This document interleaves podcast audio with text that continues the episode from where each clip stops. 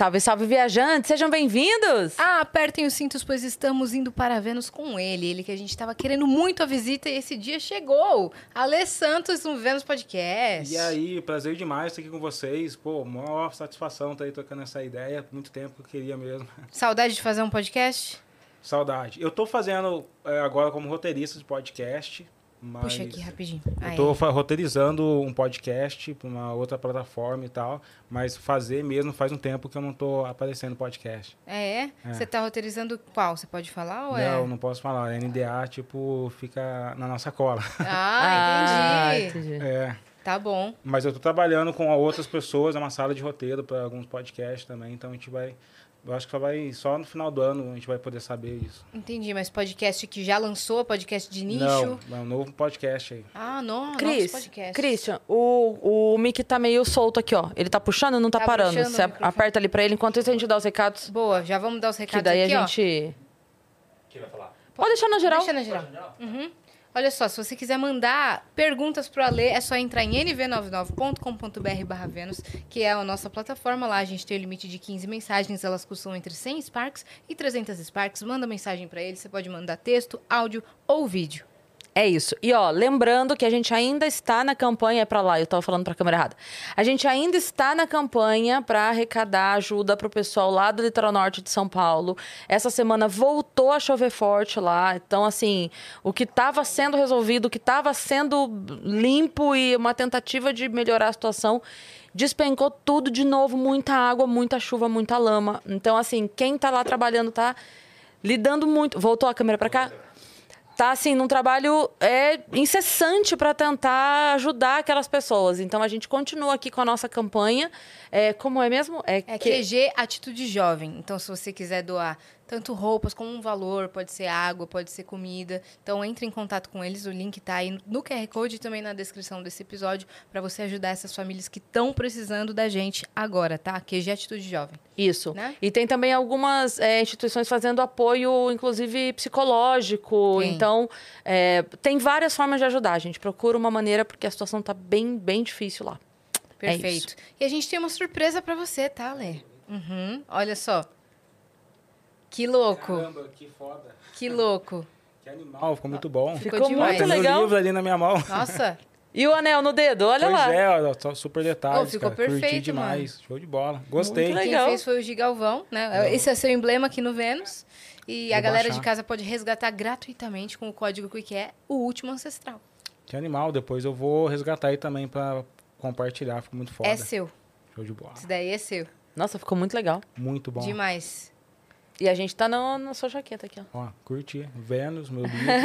Tem meu brinquinho ali. É isso. Tá igualzinho mesmo. Legal. Muito legal. Mandou bem. Muito bem. E conta pra gente, como está a sua vida? O que tem feito? Nossa, muitas coisas. Eu não- é, muitas coisas que eu tô trabalhando. Eu acabei de entregar meu manuscrito do segundo livro de ficção, que vai chamar Malta Indomável.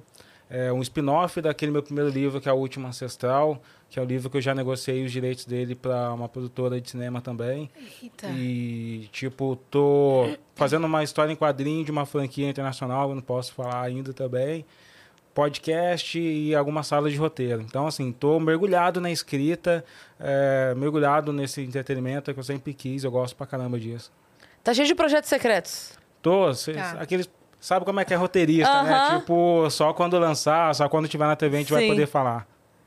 É. porque tem todo um sigilo mesmo, né? Tem até tem, tem contrato alguns de. NDA que se a gente revelar, tipo, a gente vai empobrecer o resto da vida. Aham. E não vai dar conta de pagar. Não vai dar conta de pagar, não vale a pena a multa. Nossa.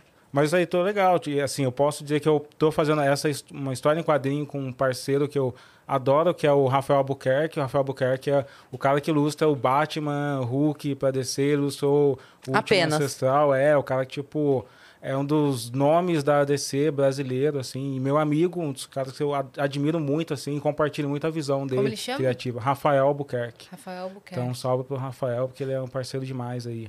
E Vocês estão fazendo juntos. a gente está fazendo junto uma HQ. Então, a gente já tem alguns outros projetos juntos também, inclusive de discutir algum projeto de uma história em quadrinhos sobre baseado nesse universo do Último Ancestral. Tem um RPG que eu tô lançando também. Caraca, Olha! É, Você então. tá pium, pium, pium, pium. Eu sou maluco, É. assim, tipo. Sou maluco. Eu aceito umas loucuras, do tipo, a editora fala assim, Ale, você escreve um livro em cinco meses? Eu falei, beleza, eu vou tentar escrever o livro em cinco meses. Entreguei 64 mil palavras, assim, pra editora. É, eu vi um tweet seu que você tem, tipo, um- uma meta de palavras por dia pra escrever. Como é que Sim. funciona o seu processo de escrita? É, primeiro eu começo fazendo a confabulação, né? O Stephen King tem um livro que eu amo, que é sobre a escrita, que assim, é o livro que eu acho que todo, todo mundo que se, é, se propõe a ser escritor tem que ler sobre a escrita. E ele fala que você tem uma caixa de ferramentas de escritor. E a confabulação é um poder que você não aprende em lugar nenhum. É muito da sua sensibilidade. E confabular é você juntar todas as peças na sua cabeça e construir um universo que não existe. E esse é o processo mais demorado. Eu chego a demorar talvez um, dois anos ali para construir uma história. Mas quando eu construo essa história, como eu fiz no último Ancestral, eu vou para a parte do, do telling, que é sentar e escrever. Eu sou um arquiteto da narrativa. Então eu faço três atos, eu construo os personagens baseado em vários arquétipos, funções narrativas, monto e aí, muita, todo esse muita trilho. pesquisa também, né? Muita, muita Porque pesquisa tem referências, né? muitas referências. E depois que eu tô com todas essas páginas assim na minha frente, aí eu escolho por onde eu vou começar essa história. E eu começo a escrever, vira um inferno, eu jogo tudo fora, volto a pesquisar. Então é um processo caótico, assim, ainda mais quando a gente faz em, em pouco tempo essa escrita comercial de cinco meses, assim, é, é uma insanidade. Tem uma, tem uma autora que ela costuma dizer, eu odeio escrever livros, eu amo ter escrito. Uhum. Porque depois é muito bom aproveitar o, o, o livro escrito pronto é, é muito gostoso. Mas o processo é um inferno, tipo, muita insegurança. Principalmente quando você faz ficção científica e fantasia, você está construindo um mundo que não existe, É. regras sociais que não existem, é, desbravando um lugar que talvez ninguém conheça. Então você fica a- na sua cabeça: será que as pessoas vão aceitar essa minha ideia? Será que eu viajei demais, sabe? Será que eu pisei no acelerador da loucura? É, então, constantemente você fica se questionando, mas como eu tinha um contrato para entregar esse livro, mesmo com meus questionamentos, mesmo com as minhas dores, a minha, é, o meu, meu impostor falando o tempo todo, eu compreendo que ele faz parte do processo criativo. Eu compreendo que a insegurança ela faz parte desse sabor de ser um escritor. Então, eu simplesmente defino assim: eu vou escrever mil palavras hoje, independente se eu me sentir bem ou não com isso. Depois eu volto, depois eu corrijo, depois eu melhoro, mas eu preciso construir, porque eu acredito que é muito mais fácil você melhorar algo que já tem, tipo, mil palavras do que do zero, sabe? É. Então, eu estou disposto a sempre estar Você construindo. tem, você tem a síndrome do impostor? Eu acho que todo escritor tem. É, eu acho que nenhum bom escritor é, não tem a síndrome do impostor, nem bom criador não tem a síndrome do impostor, né? Porque é ela que faz a gente. É, eu sei que ela é um peso, e muitos caras da psicologia vão falar, pô, mas você vai estar romantizando o impostor, mas é, é ela que faz a gente acordar e falar, isso aqui tá uma bosta, eu vou melhorar. Eu falo que tem, tem ideias que surgem na madrugada que não passam pelo crivo do café da manhã. Sim. Você lê no dia seguinte e fala: Nossa, eu achei isso bom ontem. ontem à noite isso era bom. E aí tem dia que você fala, por que, que eu aceitei esse projeto? Eu sou muito ruim, por que, que eu tô fazendo isso? e aí no outro dia você acorda falando, caramba, que foda isso que eu fiz, olha que cena, eu tenho orgulho dessa cena. Então essa roda gigante de emoções, de céu e inferno, de, de frustração e certeza, eu acho que faz parte do processo criativo. Eu encaro isso, é, meu, é meu segundo livro de ficção, e até pelo primeiro já ter um resultado legal, é, ter sido indicado a vários prêmios, inclusive o Jabuti, eu já não tô mais caminhando no vazio. Jabuti? É, eu fui indicado ao Jabuti com de é, rom- romance de entretenimento com Que incrível. Ancestral. Que legal, cara. Foi indicado ao CCXP Award, que a gente se encontrou lá também, Aham. de melhor ficção. Foi indicado a parte. Eu recebi uma indicação também ao Prêmio Cultura eh, de São Paulo, eh, pelo Último Ancestral, e aí eu acabei vendendo os direitos dele para a RT Features, que é uma produtora que está trabalhando na adaptação dele para audiovisual. e vai rolar. Vai rolar. Então, assim, depois de tudo isso, o meu impostor fala, cara, sua história tá ruim, mas aí, você não tá partindo do zero. Já tem uma certa validação do que você está fazendo. Isso me torna mais seguro e principalmente torna a minha relação com a editora melhor, porque eu amo a HarperCollins, eu amo o, o trabalho que ela tem, as editoras lá, Raquel Kozer, a Diana, elas são muito responsáveis pelo é, por aguentar minha loucura, por aguentar minhas frustrações, por e por me provocar a ser um escritor melhor, sabe? Eu acho que sozinha não teria feito esse livro acontecer. E eu não acredito que um escritor faz tudo sozinho em pouco tempo e ele, é, e ele é bom, sabe? Uhum. Então eu adoro uh, a minha relação com a HarperCollins e todo esse resultado vem transformando a gente numa, numa relação mais madura, de, de uma confiança. Eu confiar no meu editor a ponto do editor falar assim, Ale, você pode, posso mudar esse parágrafo? Não tá bom. Eu falei, ah, beleza, pode, eu confio em você. Eu sei que você não tá fazendo isso porque você tá querendo me ferrar e tal, e porque a gente já trabalhou junto antes e deu muito certo. Sim. Então essa relação de editor e escritor vai se fortalecendo pra caramba. Eu adoro as minhas editoras. Muito legal. Você muda a sua rotina quando você tá em época de escrever? Uh, nossa, ficou insuportável. É insuportável conviver comigo. Ele parou pra pensar dois segundos e falou: é. É, é, eu, eu mudo. Eu, Eu fico- mudo, eu fico insuportável. Tipo, eu não, tava, eu não tô sabendo de carnaval, eu não tô sabendo de nada. Eu entreguei meu manuscrito faz quatro dias. Coitado. Então, assim, eu simplesmente. Ele É, acabou de sair da toca. é, assim, não, não que eu fico intocado, mas assim, eu tenho a meta de escrita e enquanto eu não termino a meta de escrita, eu não faço outras coisas. E depois que eu. E mesmo assim, eu passei a, até porque o ócio faz parte também da, do processo criativo. Então tem dias que eu não tô aguentando meu livro, eu preciso me afastar dele, senão vou jogar ele fora, sabe? então eu vou curtir. Eu acho que uma parte desse livro eu escrevi, eu tava em Belém do Pará. E eu tava gostando, curtindo pra caramba lá os passeios por lá. É, depois eu voltei para aqui pro Sudeste, aqui pra minha cidade, Cruzeiro. E fiquei lá escrevendo. Os últimos três dias, eu escrevi cerca de 6 mil palavras por dia. Então foi. Eu acordava às 6 horas da manhã e falava, vou escrever. Só parava de escrever para ir para academia, porque eu gosto de malhar e é um tipo de coisa que me relaxa. Voltava, escrevia, almoçava, escrevia. E, então isso de alguma maneira vai fazendo com que o meu cérebro fique com, cada vez mais comprometido. Eu acho que é quase uma é, uma alucinação, quase que você fica entorpecido pela narrativa, você começa a ter experiências sensoriais é, doidas com a sua narrativa, você começa a sentir o que você está o que você tá confabulando, sabe? Começa a ver coisas assim do dia a dia e fala: nossa, parece É. a minha história, parece que eu escrevi. E, e até porque eu tento ter uma escrita um pouco empática, eu começo a sentir as emoções dos personagens, sabe? Eu, eu começo a sentir o ódio que ele tem por um, a frustração pelo outro, a dor de acontecer algo dramático. E aí, quando eu encerro, encerro as últimas palavras, eu tô chorando, cara. É tipo uma catarse, sério. Eu chorei quando eu escrevi a última palavra do manuscrito. Ainda nem. O livro nem tá pronto, vai passar por várias revisões. Mas eu comecei a chorar, falei, caramba, não acredito, é uma jornada, sabe? É uma jornada de escritor por tudo que você passa na sua vida, por como as pessoas convivem com você.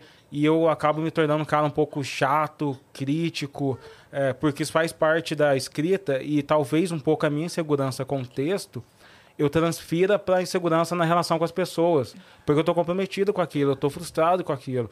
Eu tô com ódio daquilo. Então, isso vai se isso vai um pouco se materializando nas suas relações. Por isso que o escritor acaba ficando um pouco mais isolado durante a escrita. E aí, quando você passa por tudo isso, não, é uma vitória. É uma vitória absurda só o fato de você terminar um livro de 60 mil palavras Com com certeza. uma grande editora, assim, sabe? Eu acho que eu sou. Eu não lembro de ter outros escritores de ficção científica novos lançados por grandes editoras brasileiras. Eu acho que eu sou dessa nova geração, um dos únicos que está é, publicado numa grande editora. Então, isso é uma vitória muito poderosa para mim, assim, sabe? Dessa relação ter o segundo livro. Ah, e eu sei que agora tem muita coisa para construir ainda com esse livro. Já tem gente interessada em ler para avaliar os direitos ah, de adaptação dele já também. Então é isso, é o caminho que o Jornada do Escritor Minha está começando. Como você sabe que um capítulo tá pronto, por exemplo? Que você não tem que complementar um parágrafo. Ou, mano, faltou coisa aqui. Como é que você sente isso? Tem um autor norte-americano, estadunidense, que é o Hemingway, que é um dos maiores nomes da literatura estadunidense, e ele costuma dizer que a narrativa está pronta quando você está esvaziado de emoções. Então, eu vou seguindo ah, as emoções que eu quero empregar naquela cena, sabe? Eu tenho uma, uma cena onde uma menina vai acabar encontrando o pai dela e vai ter uma discussão com o pai dela. Então, quais são as emoções que eu quero para aquela cena? Eu me coloco nessa, nessa posição. Quando eu acho que eu encerro um parágrafo e, e não tem mais nada para entregar de emoção, eu falo, é isso que eu queria colocar no texto, são essas sensações, é, para mim tá, o capítulo acabou. Eu poderia esticar ele com outro parágrafo, com, coisas técnicas, com cliffhanger, com gancho, mas isso para mim torna a escrita um pouco vazia, sabe? sabe? é, Barriga de baleia que a gente chama em série, quando você assiste aquele episódio que você fala não avançou nada, não mudou nada, foi só um episódio para encher linguiça, assim. Eu não gosto, a minha escrita, quem lê Última Ancestral, considero ele um pouco um page turner, sabe? Porque é uma coisa meio é, Michael Bay, explosão, tiro, porrada e bomba uhum. a cada três parágrafos, emoção sabe? o tempo uhum. todo. É, emoção o tempo todo. E eu me, eu me guio a partir das emoções. Você sabe estilo. que uma vez... Ah, sabe aquela novela Por Amor? Sim da troca de bebês lá e tal. Ela já reprisou umas cinco vezes, né? Já passou várias vezes, vale a pena ver de novo, e estava passando no Viva. Então já era assim, já era reprise da reprise da reprise pela quinta vez. E aí a coautora, que é a Letícia Dornelles, ela fez o exercício no Twitter dela que eu achei sensacional, porque assim, não tinha spoiler mais. Sim. Quem tava vendo, tava vendo porque queria de fato acompanhar a história de novo, mas ninguém tava sendo surpreendido por nada ali. E ela fez uma coisa que eu achei tão legal e eu acompanhei, porque ela fazia assim, ela comentava o capítulo, mas assim, com, falando sobre o roteiro. Tipo assim, ó, gente, repara essa cena, o arco que a cena vai fazer para causar o problema. Lembra que lá na frente tem tal coisa? Então, repara como aqui a gente já tá plantando. Nesse diálogo aqui agora vai surgir Sim. o primeiro embate sobre esse assunto. Que daqui cinco capítulos a gente vai trazer essa discussão. E, e, cara, foi uma experiência totalmente maluca. Tinha dia que eu tinha show, eu gravava o, o episódio para poder pegar o Twitter dela e acompanhar lendo. Porque ela ia, tipo, ó, repara nessa cena, a nuance que vai ter, com a cena vai começar, como a cena vai terminar, e eu ficava doida. É uma assim. engenharia reversa da narrativa. É, né? ela, porque daí ela tava, na verdade, contando, como era uma história que a gente já conhecia, não Sim. tinha problema, então ela ficava assim, ó, lembra que tal, lembra que tal coisa naquela outra cena? Repara nessa cena, a roupa que ela tá porque tal coisa. Eu ficava assim, ah, que incrível, sabe? Uma puta experiência, assim. É uma escrita muito técnica, né? As pessoas acham que escrever. E é porque no Brasil, a escrita literária, a escrita de entretenimento, tem se tornado cada vez mais uma profissão. Mas as pessoas não encaravam isso, né? Enquanto lá nos Estados Unidos você tem exatamente uma graduação uhum. da escrita criativa e tal, aqui a gente ainda, ainda não caminha para esse lugar. É. Tem uma coisa diferente aqui que é, dessa valorização do autor, autor, do roteirista. Uhum. Que eu percebo assim, tem muita coisa que nem você falou agora, né? Ah, o, o, o autor tal, a gente tem, né? O, o, filme do fulano, a gente tem muito isso nos Estados Unidos, Sim. né? Tipo assim, são os filmes do Steven Spielberg, a gente tem o filme do diretor, a gente tem o filme do. E aqui a gente tem, por exemplo, a gente trouxe o Paulo Cursino no início Sim. do Vênus aqui. E, cara, ele tem as maiores bilheterias do cinema nacional e não é um nome não tem os filmes do Paulo Cursino. É o filme do Rassum. Tem. É o filme do Rassum. Sim. Não que o Rassum não mereça a, a, fama que tem, porque ele é um gênio da comédia. Mas o que eu quero dizer, a gente não tem Parece esse... que não construiu a tradição. A gente não tem essa valorização do roteirista. Do... Pô, esse... Mas esse cara inventou essa história inteira da cabeça dele. Mas sabe que isso é uma coisa histórica no Brasil? Porque é, quando você pega algumas obras, por exemplo, a Mary Shelley escreveu o Prometeu, o Frankenstein em 1818. Uhum. O Brasil não estava ainda nem aí para fantasia, para ficção. Ah, quando você pega a, a, a, como era a escrita brasileira, do Machado, que foi a primeira da, da Associação Brasileira de Letras e tal, aquele grupinho, as discussões, se você vai ler as discussões deles, eles é, refutavam e eles afastavam a fantasia. Eles acreditavam que ah, esse pensamento fantástico, ele não era é, ele não colocaria o Brasil no futuro sabe? Ele seria tipo se deixar levar por paixões infantis. Então o Brasil arrastou muito tempo isso, tanto que o primeiro grande autor reconhecido de fantasia no Brasil, infelizmente, foi Monteiro Lobato, uhum. porque ele só vai, é, por quê? Porque ele escreveu para crianças. Um sítio do Porque quando qual foi o primeiro autor brasileiro a escrever fantasia que se, se consolidou com uma tradição é, do fantástico, se tornando uma grande referência como autor? Eu acho que isso vai começar a surgir depois da década de 60. E aí a, isso se se repete no cinema, porque você pega é, os Estados Unidos, antes, a era pré-hollywoodiana, já tinha gente tentando fazer filme em 1919, já tinha gente tentando fazer. E o Brasil começa a caminhar para ficção especulativa quando ele começa a novela, década de 60. E, e, e isso impactou muito todos os gêneros do fantástico no Brasil o horror do, é, brasileiro ainda tá. A gente ainda não tem uma tradição Sim. de horror. Tem o Zé do, do Caixão, Zé tal, do Caixão. Que, é, que, é, muito bom, mas, é quando, mas a gente só tem um nome e alguns outros que não são populares, né? É. Quando a gente olha para os Estados Unidos, tem Stephen King e vários outros que você fala. Sim. Isso é uma tradição. Aqui a gente trouxe um autor de contos de terror de, e livros de terror, chama Sim. César Bravo. Não sei se você já ouviu falar ainda dele. Ainda não. Maravilhoso. Maravilhoso. Tem vários livros dá uma procurada, César Bravo. Sim, e parece que não é só a questão da existência do autor, mas a existência das plataformas que, uh, onde o espaço onde esse autor acontece. Então, quando você olha para a ficção científica, você já tem as histórias, aquela revista Amazing Stories, que é uma revista clássica de ficção científica, 1928. Você tem a revista Isaac Asimov. Você tem as organizações de escritores de ficção científica. Então, tudo isso torna uma grande plataforma para o escritor existir. Uhum. E o Brasil, me parece que os roteiristas mesmo, assim, de, de série, de TV, a gente está começando a criar plataformas para que é, a gente se reproduza enquanto uma tradição de roteirista nos últimos 10, 15 anos, assim, que está acontecendo, né? Porque antigamente é, ficava muito, assim, na mão de uma ou outra emissora, Sim, uma é. só, que é Globo, basicamente. Sim.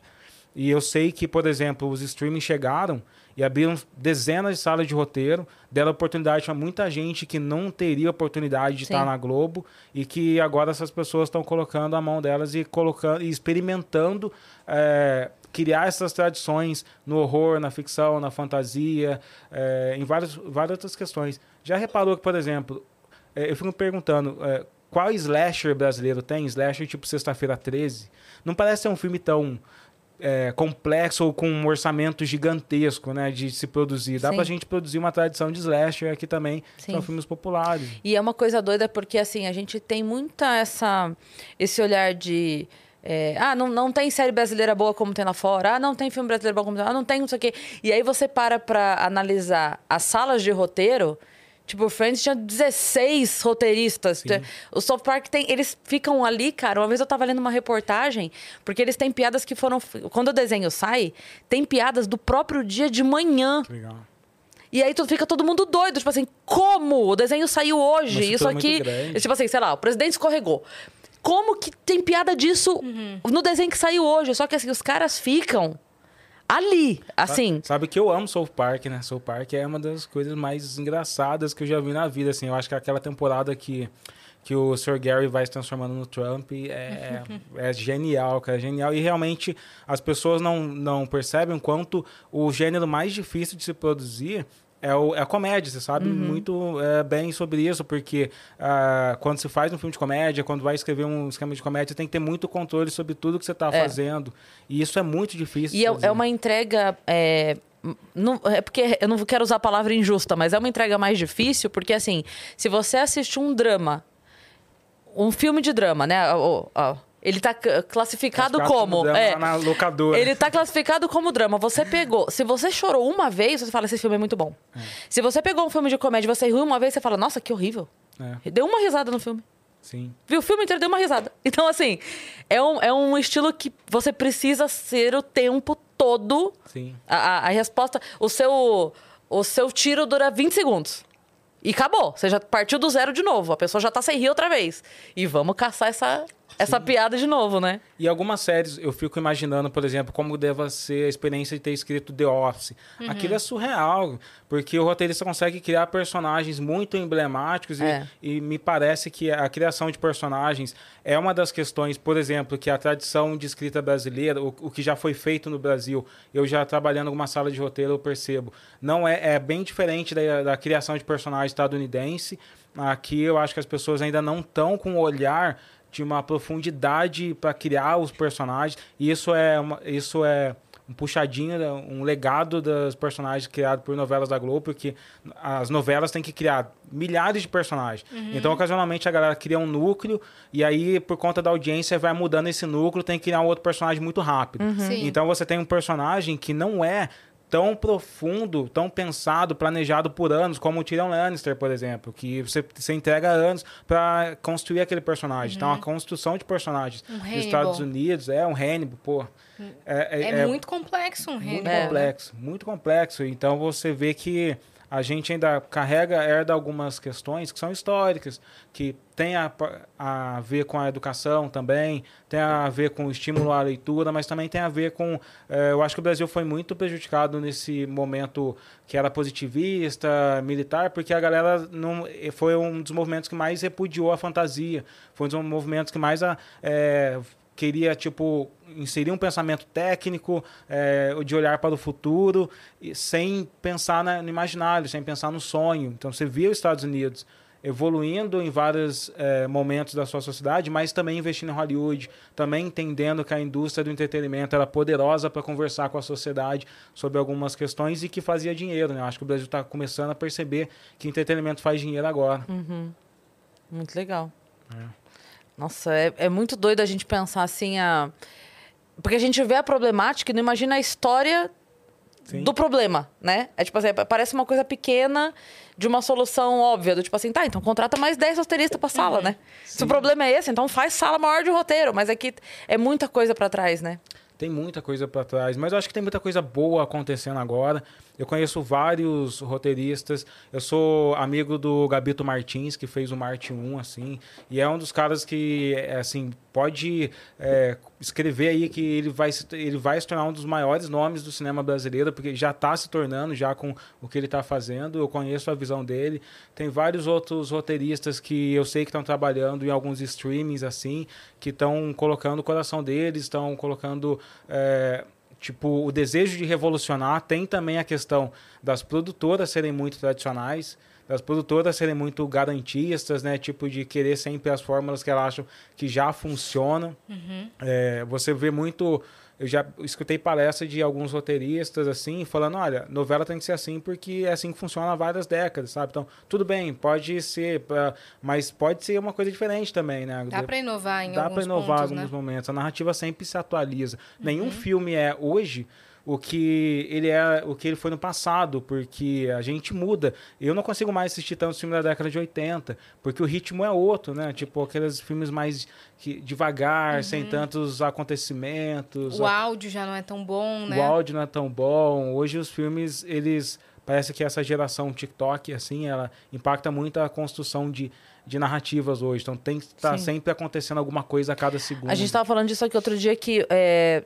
tem, tem tido mais, cada vez mais vezes, filmes em que, assim, a, ele começa no auge e aí vem três meses antes. Aí Sim. ele volta pra dizer, tipo assim, já te conquistei, você vai ficar uhum. aqui pra ver agora? Então tá bom. Deixa eu explicar então. Agora deixa eu explicar por que, que aconteceu isso aqui. Sim. E aí ele volta.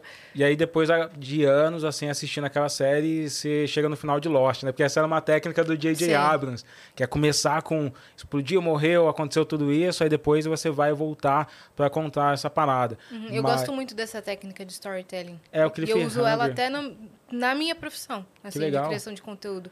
Primeiro, pá, o que aconteceu? Depois deixa eu explicar. Sim, mas é uma técnica assim.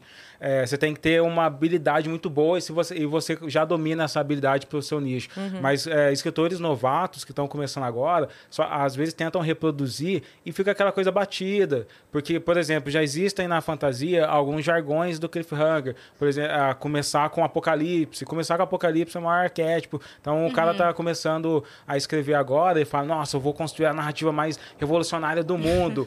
Começa com apocalipse, sabe? Então é, é difícil encontrar um cliffhanger cliffhanger que faça sentido, que entregue uma mensagem para as pessoas. Uhum.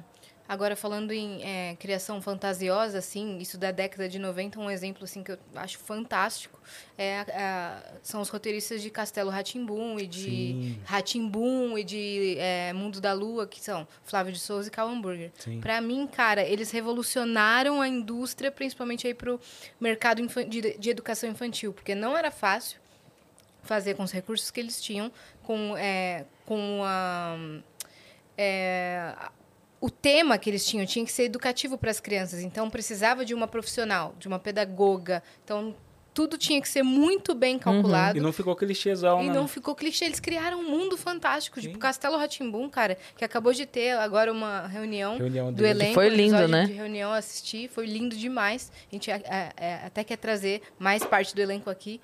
É, mas para mim fala. é um exemplo. é verdade. Você, quem tem é, mais de 30 anos. A gente tá lidando com o Percy Jackson e o ladrão de convidados, sabe? É. É. Quem tem quase uns 30 anos de idade e não assistiu Castelo Ratimbum viveu errado. ah, o Tibio e o Peroni vão estar tá aí amanhã que no legal. Ciência, não é? É. Amanhã. Sabia que me Caramba. chamavam de Tibio e Peroni também porque eu sou gêmeos, né? Ah, é verdade. É, é verdade, cara. A Vani também é gêmea. De novo, A a gente gente tá- De falando novo esse disso. assunto. a gente tava Caramba, falando cara. disso antes de você subir. Você é gêmeo. E uma vez eu encontrei na outra casa o seu irmão. Sim. E eu cumprimentei e ele me cumprimentou como se a gente não se conhecesse. a gente não se conhecia. Eu falei, nossa, mas Ale... O Ale tá estranho. Olha, tá O Ale- metido, né? É, E- nossa, mano... Subiu a cabeça, agora vai fazer cinema. Ale, tá ligado? Sou eu, aliás. Daí, não, é o irmão gêmeo do... Que irmão gêmeo?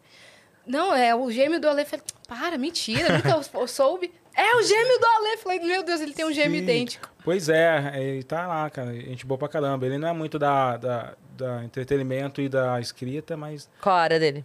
Ah, ele tá querendo se envolver com política, tentando é, um- ser candidato ali na cidade, na região e tal. Ele fez o curso do Renova também. Então, ah, ele é muito geek da parte de tecnologia, assim. Mas eu sempre fui o mais nerdão, assim, Star Trek, Vida Longa e Próspera, essas coisas todas. E agora você vai fazer o seu RPG. Vou fazer uma RPG. Na verdade, quem está fazendo é o pessoal que fez o Kalimba RPG, que eles estão é, começando a juntar toda a galera para ilustração, porque é, é muito, É o são de muitas mesa ou ilustrações. é o RPG? É o de mesa, é o Ah, de mesa tá. mesmo. O E- raizão. Raizão, assim, era um sonho pra mim porque eu fui RPGista, eu fui da geração que começou a jogar RPG no ano 2000, assim, jogava Pokémon e depois começou a jogar Vampiro, e É, toda- Vampiro. todas as alucinações, assim, né, que quem assiste o Stranger Things olha aqueles garotos falando, ah, coisa de doidão. O Igor gosta de RPG de mesa. Sério? E vampiro, ele jogava. É. aham. Vampiro é legal pra caramba, assim, cara. Então. E agora o Último Ancestral vai virar o Último Ancestral RPG. Provavelmente nos próximos meses já louco. vai sair o Fast Play aí, é, pra galera baixar, testar, e depois vai sair o financiamento. Ele vai sair, se eu não me engano, no Brasil vai sair em inglês também o financiamento do Último Ancestral. E vamos falar um pouco sobre o Noir. Que Sim, Pra quem não claro. sabe, mas eu espero que vocês saibam, o Noir era um podcast aqui do Hub dos Estúdios Flow, apresentado pelo Ale Santos, pelo Paulo Cruz, que depois foi apresentado pelo Paulo Cruz com o Felipe Felipe Flip, né? Que até ganhou prêmio aí, Sim, o Noir. sim. E vocês que fundaram. E a Vani, que produz o Vênus hoje, também começou como Produtora produtora do do Noir, também produz o Prosa. Culpada. Culpada, uma das culpadas. Como que foi? É, como que chegou esse convite? Porque foi bem no momento que o Flow tava começando a expandir, né? Ah, assim, eu já, já conversava muito com o Paulo, né? Eu tenho uma história com ele por conta do, do Morning Show da, da Jovem Pan. Então, foi no momento que convidaram duas pessoas para discutir. Eu acho que era a Semana da Consciência Negra e tal. E aí eu acho que eles esperavam que a gente fosse sair pra porrada, todo mundo armado, assim, com a faca nos dentes, de ah, vou pegar aquele cara que é da direita, e ele vou pegar aquele cara que é da esquerda e tal. E só que aconteceu que a gente teve uma, uma discussão muito legal ali, é, uma discussão que foi muito cordial e os comentários as pessoas gostaram pra caramba.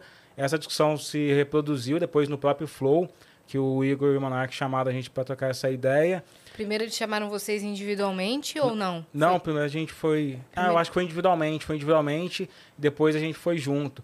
Mas a gente já tocava alguma ideia já, tipo no Twitter. Acontecia que assim, no, o Twitter é um inferno, né? Twitter a galera gosta da treta.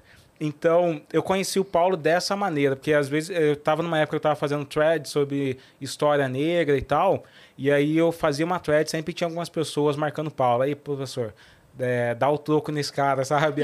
E acontecia a mesma coisa no Twitter dele, dele escrever. E eu não sei por que essa mania de você, é, na internet, olhar duas pessoas e achar que elas são antagonistas, sabe? De, Querer refutar, né? é, Sim. do nada, tipo, eu não tinha nada, não tinha nenhuma relação com ele, eu nem tava nem aí pra quem ele era, e as pessoas, ó, vai lá, responde o Paulo. Por que, que eu tenho que responder esse cara, sabe? é sério.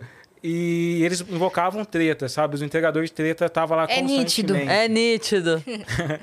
E, e aí o que aconteceu? Ah, naquele momento, mas eu gostei de algumas coisas que ele publicou na, na internet. Porque o Paulo é um cara que ele conhece muito é, do, de como foi a história negra ah, antes da República. Então, ele fala do André Rebouças, ele fala é, dos monarquistas negros, ele fala de uma galera que, que eu gosto também, sabe? Do, eu gosto de, de, de ver esses personagens. Foi uma, quase que foi uma classe média e elitizada negra que surgiu ali antes da República, que são figuras inspiradoras. E quando eu vi o nível de pesquisa dele sobre esses caras, eu falei, olha, ele não é só um, um extremista fanático da direita, não. Ele, ele tá falando uma coisa ali que, que faz sentido para mim também, que não sou um cara de direita, sabe?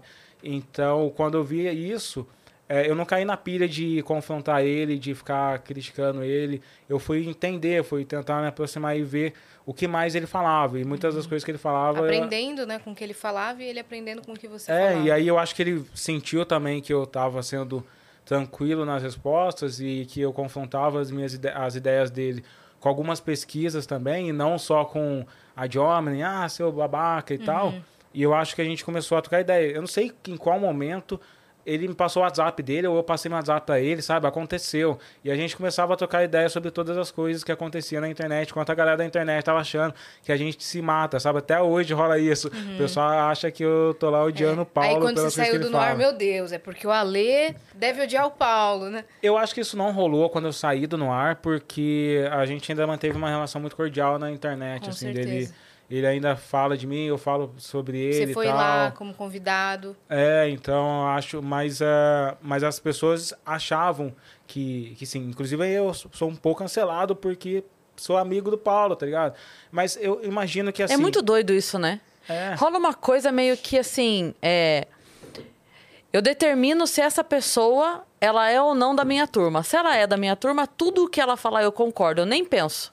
Se ela não é da minha turma, tudo que ela falar eu discordo, eu nem penso. Pois é. Então, assim, cê- você perde muito dos dois, dos dois jeitos, porque às vezes você tem alguém do seu lado, e assim, como disse a Anne Freitas outro dia, muito bem dito, inclusive, ela falou assim: gente, tem filha da puta de todo lugar. Sim. Todo lugar. Tem aqui, tem lá, tem do teu lado, tem do outro lado da rua, todo lugar. Então, assim, de repente você tá defendendo muito alguém que nem merece tanta defesa assim, é. porque você tá achando que tá pensando igual você e no fundo nem tá, e do outro lado tem alguém que aparentemente seria diferente no raciocínio seu, mas a hora que você para pra conversar meia hora com a pessoa, você fala assim, caramba, a gente tem mais em comum do que eu imaginava. Em várias questões a gente ainda continua discordando diametralmente, assim, sabe? Mas eu conheço o Paulo, conheço a família dele, eu conheço, eu sei que ele é um, um professor que ele tá batalhando pra caramba aí. Uhum. Eu sei que ele é um cara que ele não se vende pra, pra É própria verdade pauta, mesmo. tá ligado? E que ele paga o preço de não se vender pelas próprias pautas, Sim. que ele poderia ter, tipo, ido parar na, na Fundação Palmares ou alguns outros lugares aí com os bolsonaristas e ele não foi.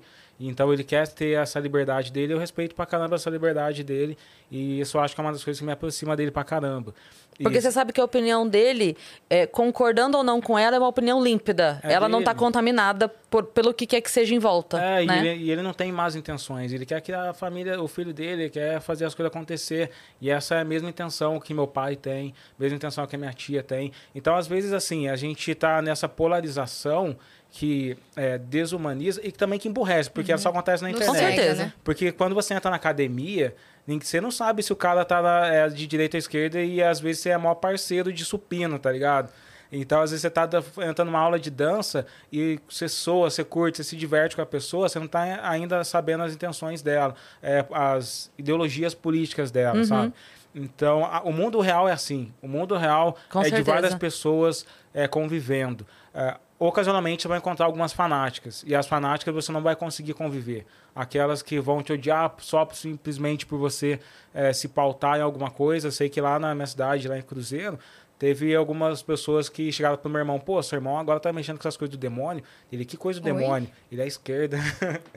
então acontece isso de verdade. E, e dessas pessoas fanáticas, das pessoas mau caráter, das pessoas que estão sendo patrocinadas para propagar coisas ruins, você vai acabar se afastando. Das outras, você vai conviver, porque senão, que mundo é esse que tipo, só existe um tipo de pessoa? Eu não conheço, sabe? Exatamente. E, e- e isso não é a democracia, né?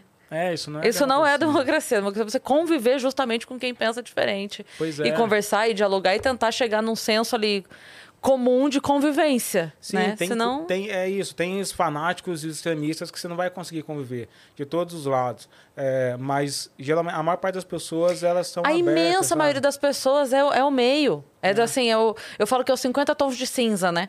Mas a- a- aqui é a grande parte das pessoas que só querem Pois paz, é. só quer trabalhar em paz. Você e- quer trabalhar porque tá tenso pra caramba Tá trabalhar tenso pra caramba. país, é, então assim, fala assim, cara, só, só me deixa viver em paz, só quero fazer meu churrasquinho no fim de semana com meus amigos. Pois é, tipo, chegar em casa, assistir alguma coisa É. e tal. A maior parte das pessoas é assim. Mas a internet, principalmente o Twitter, é esse lugar que Nossa, é insuportável. você precisa tomar uma posição e, e isso é uma armadilha, sabe? Porque a partir do momento que você aceita uma imposição da rede e você se torna uma, um uma figura exatamente como a rede quer, Uhum. qualquer, qualquer coisa que você fizer vai parecer uma contradição. Você viu o dia da menina que postou o negócio do sorvete? Que ela tinha Do tirado. pai? Gente, pelo amor de Deus. ela- a menina postou assim. esse. Não, não, isso foi assim. Você não pode ter pai. no Não, você não pode ter pai. Sim. Tá errado. Se você tem pai, você já tá errado. Só que o- olha o que, que aconteceu. Ela tava contando assim, que ela tirou o siso. E aí ela tava em casa e o pai dela foi de surpresa lá e levou um sorvete, porque o médico, o dentista tinha falado pra ela tomar sorvete, o pai dela... E ela postou, gente, olha que fofo, eu tava em casa aqui, eu tirei o siso, meu pai trouxe sorvete, O pra sorvete mim. que eu gosto, O tipo. sorvete que eu gosto. Era isso. Ela não estava dizendo é correto, é errado, é bom, é feio. Meu pai é o Meu único pai do é o mundo, único é. do mundo. Quem não tem pai que morra. Nada. Ela não tá. Ela só contou, postou a foto do sorvete. Ela tava ali dividindo o momento dela. A menina foi massacrada. Uhum. Sim. Porque ela estava se exibindo, porque ela devia pensar em quem não tem pai, quem não convive com o pai, porque olha a situação, sorvete. quem não tem Exato, quem sorvete, não- quem quem não, tem boca pra chupar sorvete, quem não tem siso, É. eu não sei. Que é, Tudo Quem um tem siso não pode arrancar? É.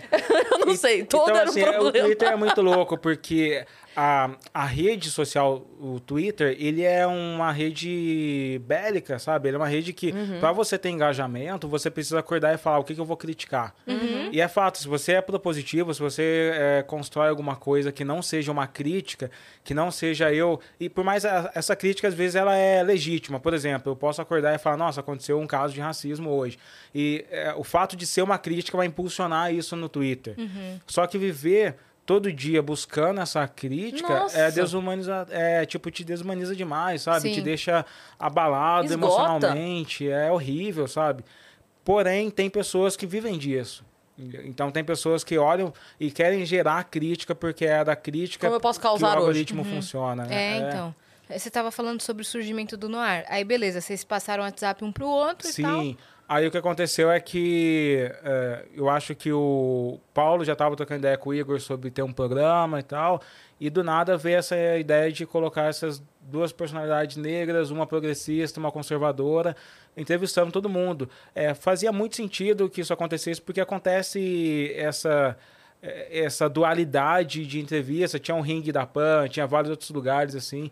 Então, no ar é, seria o primeiro que realmente teria duas pessoas negras é, conversando e entrevistando. Eu acho que uma das coisas que foi muito legal é que a gente se propôs no Noir a não ser um confronto meu do Paulo todo o programa, sabe? Sim. A nossa ideia era gerar perguntas diferentes, de perspectivas diferentes para o mesmo entrevistado, né? Porque Einstein diz que a genialidade está nas perguntas e não nas respostas, e não e um convidado Perfeito. falar alguma coisa e eu ficar pro Paulo, ei Paulo, você concorda com isso? E já começar a armar com ele, sabe?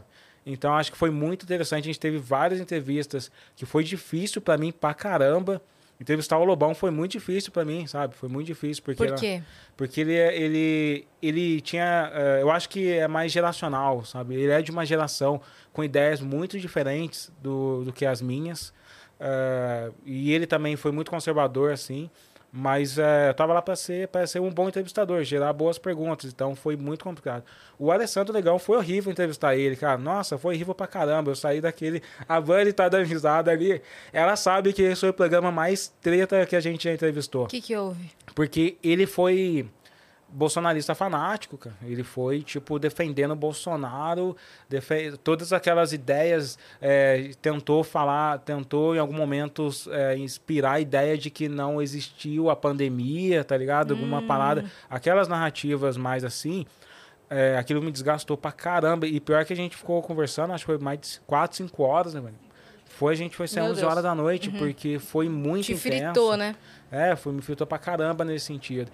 E teve é, debates interessantes. O Holiday, por exemplo, que eu já tinha é, tretado com ele no Twitter, assim, tipo, tretado mesmo, assim, de falar, ah, se, se eu te eu vou te dar porrada.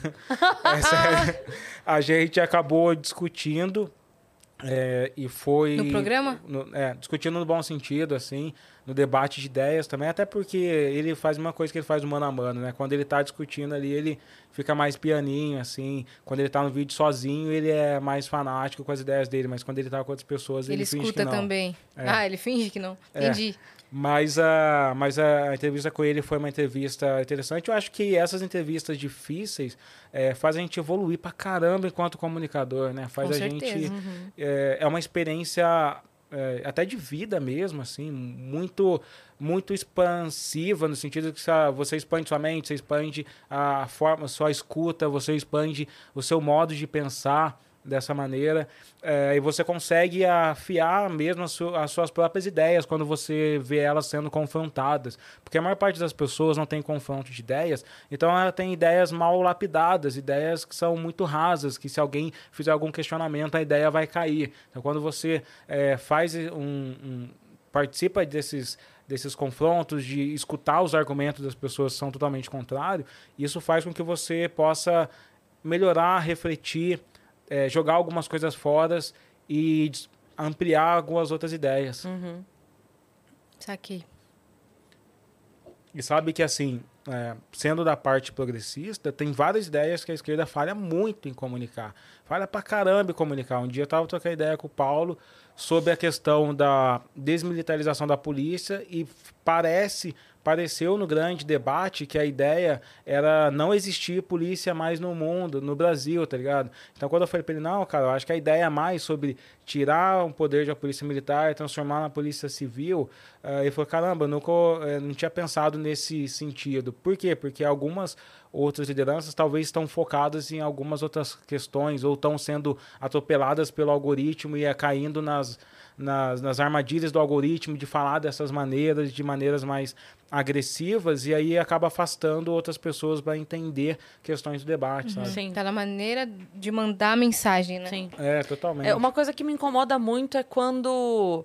É, eu, eu já falei isso aqui em outras oportunidades, assim, eu odeio igualmente os dois extremos, sabe? Eu acho burrice de, de, qualquer forma, assim. Acho que político não é pra gente idolatrar, é pra gente cobrar, seja quem for ele. Eu até brinquei quando a Carol Conká foi, eh, saiu do BBB, que era 98% de rejeição. eu falei, cara, eu queria ela presidente do Brasil, porque eu queria todo mundo indo lá cobrar. Eu acho que a gente tem que, ser, tem que ser alguém que todo mundo esteja disposto a cobrar, sabe? Mas uma coisa que me incomoda muito é quando a mesma atitude é, muda o discurso dela ser bem vista ou mal vista, dependendo de quem está fazendo. Sim. Isso me incomoda demais, assim, sabe? Depois de tanto tempo, a gente achando ruim, é, pessoas é, falando, tendo, sei lá, um, um, um, viés não jornalístico, mas é, tendencioso, a gente ter isso acontecendo agora e agora não é feio mais, aí isso me irrita sabe? Sim. A hora que reúne 20 influencers lá para falar, oi, vem aqui, gente, vamos ficar junto da gente agora. O meu pensamento é, cara, essas pessoas nunca vão criticar. Se elas virem algo errado, que com certeza tem. Ontem rolou uma frase do presidente que se fosse há um ano, há seis meses, o, o, o, presidente, título, falando a mesma frase, teria sido um absurdo, porque a frase foi um absurdo, não sei se você chegou a ver. Não cheguei a acompanhar. Que era, é, acabou tá, de entregar o manuscrito. É, então tá, faltando, tá faltando comida porque as pessoas comem demais.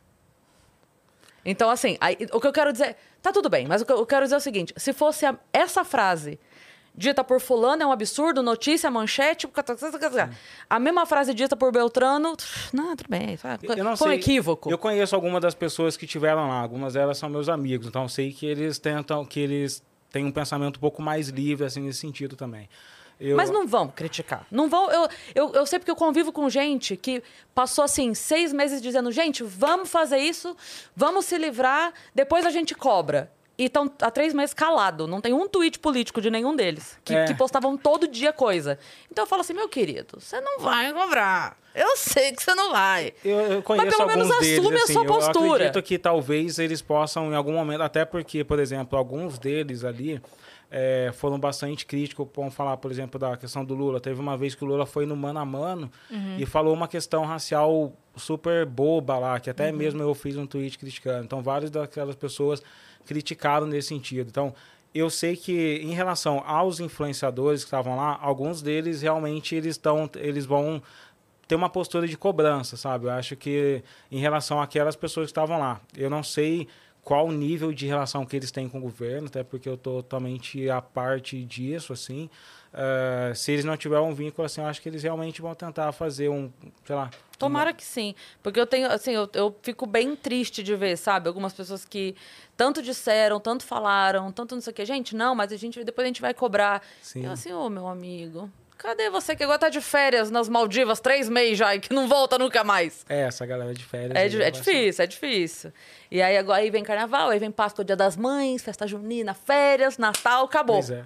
E aí ninguém passou que ninguém viu. Eu espero Então- que, que, que a gente tenha uma postura mais crítica também, né? Eu espero que, que a gente não repita o que aconteceu. Eu acho que é, é dos tempos, que é um tipo um Zeitgeist, ter a proximidade com é, comunicadores digitais. Eu acho que isso não vai acabar mais em nenhum governo, sabe?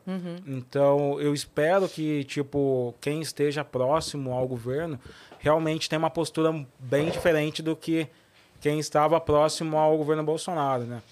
Até porque o governo Bolsonaro, ele, ele realmente colocou grana ali, de alguma maneira que, que as investigações ainda vão trazer isso pra galera e a gente vai descobrir. Então, eu espero que é, isso não se repita mesmo. É, eu espero sinceramente que isso não tenha, porque é muito, é ruim para todo mundo, sabe? Eu costumo dizer isso assim que é, a gente tem ainda um olhar muito de torcida organizada que só atrapalha e atrapalha o próprio lado. Não tô falando que, que, que Sim, atrapalha sim. em X, atrapalha o próprio lado, sabe? Aquela coisa meio que é, de super nani, Sim, sabe? Tipo assim, se eu, se eu não tomo conta aqui, é aqui que vai falhar. Então, a gente tem muito uma coisa de.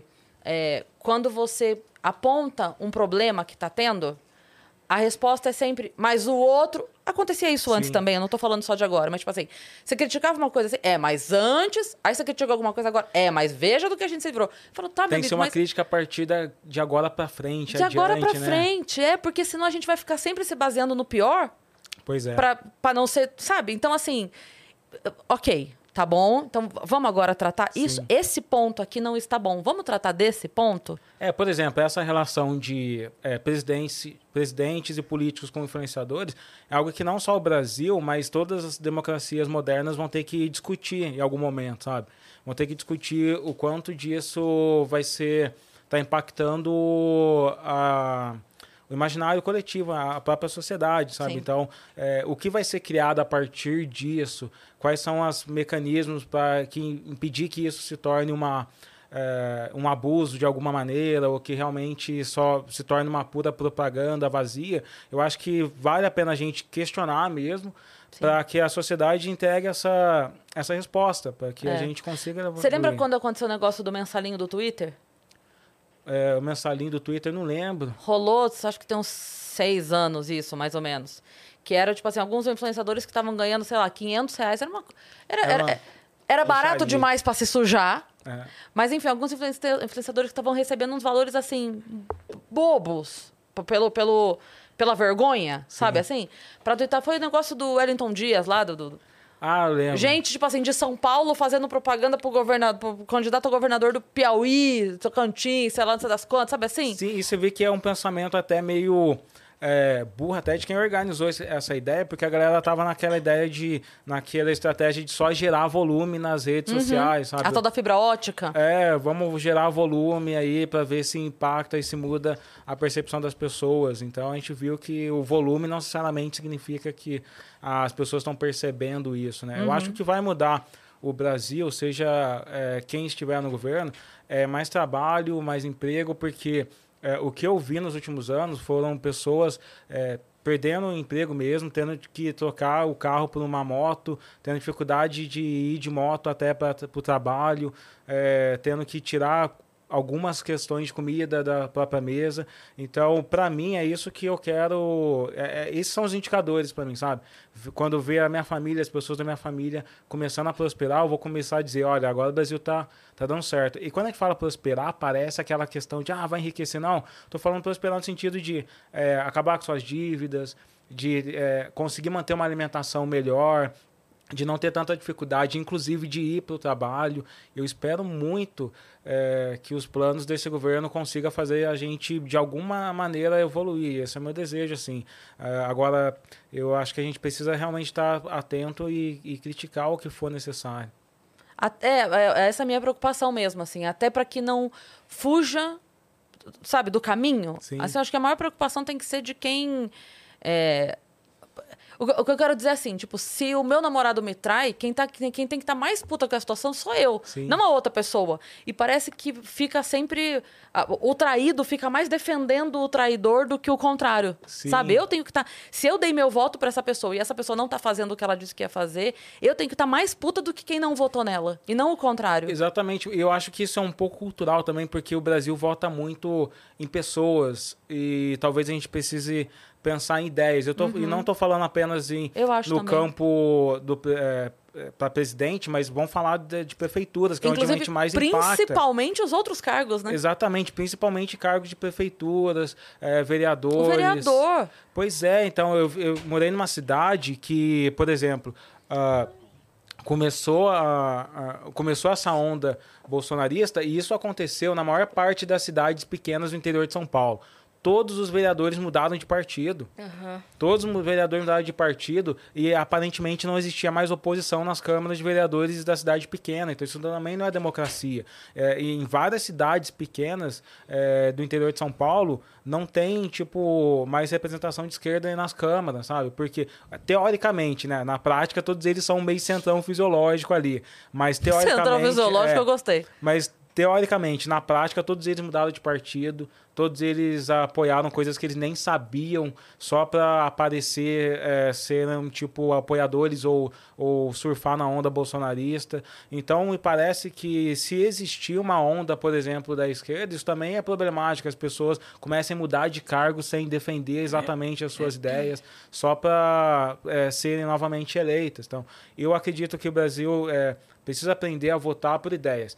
Se você, por exemplo, defende a educação, e eu falo, pô, beleza, a Cris defende educação e essa pauta da educação é uma pauta que eu gosto. E aí você se elege e você abandona a sua pauta da educação, eu devo te fazer de tudo para você sair ou não votar em você mais e você ser substituído por outra pessoa que defende Com a mesma certeza. pauta que eu, sabe? E eu acho que esse é um caminho que, que faz sentido pra gente. Sim.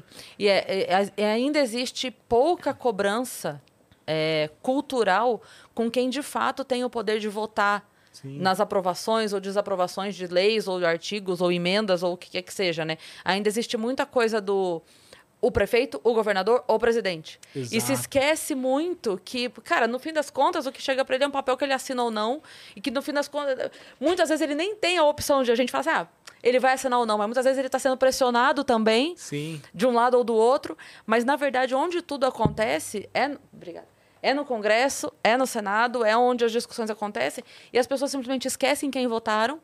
Esquece de mandar o seu e-mail, Sim. de fazer o seu telefonema. De... Hoje em dia a gente tem a facilidade das redes sociais que você mete um arroba lá, né? E aí, arroba fulano de tal, pronto, tá todo mundo vendo que você tá cobrando em público ele lá do voto dele. Se ele aprovou, se desaprovou determinado projeto, até para aumento de próprio salário que a gente teve agora, é, sei lá, do que é que seja, um benefício, um, uma obra, um, sabe? Quant- Quantas coisas a gente vê de, sei lá, estradas que estão. A, a- a- o Tramontina falou isso com a gente no carnaval, né? A gente recebeu o Carlos Tramontina no, no episódio do, lá do carnaval. Que legal. E foi bem na, na, assim, um dia, dois dias depois que tinha acontecido a, tragédia no litoral norte. E a gente tava falando disso, ele falou assim, cara, tem, ah, tem décadas que eu tô na TV e é muito triste que todo ano tenha. É, é tipo assim, cara, mas já não sabem o que vai acontecer? O que, que tá faltando? Pois é. Sabe, ainda fala- intervir, fala fazer é um. culpa da E essa- chuva. É, então, É, é essa, culpa e da essa chuva, é é uma chove. questão complicada, porque eu acho que teve uma pesquisa que mostrou que só 25% das prefeituras no país são mais ou menos bem administradas. Então a gente tem um problema que Quanto por cento, perdão? 25% só. Então você pa- parece que tem a grande. o- e, e é- isso é muito complicado porque onde o indivíduo comum é, é tocado diretamente pela política é na sua cidade. E aí ele se acostuma com uma dinâmica política que é, que é ruim. Que é populista, porque, tipo, todo prefeito, por exemplo, é, em cidades pequenas lá, como Guaratinguetá e Cruzeiro do Interior, chega um ano antes da eleição, todos eles vão lá e asfaltam o centro da cidade. Bota florzinha, É, né? o tempo todo. Aí você vê os caras capinando, limpando a cidade um ano antes da eleição. Uhum. E nos outros anos você não vê isso acontecer, É. tá ligado? Então, e as pessoas se acostumam com essa dinâmica. Elas começam a acreditar que fazer política é eleger um cara que vai limpar o quintal da casa delas. Uma vez por cada quatro anos. É, que vai plantar alguma coisa, que vai dar algum benefício direto para eles. Então você vê que isso não é uma questão que a gente tem que lidar só na esfera do presidente, dos deputados, mas a gente tem um país, e aí quando a gente viaja o Brasil, vocês viajam pra caramba também, você vê que tem cidadezinhas que você fala, caramba, Sim. onde que eu tô?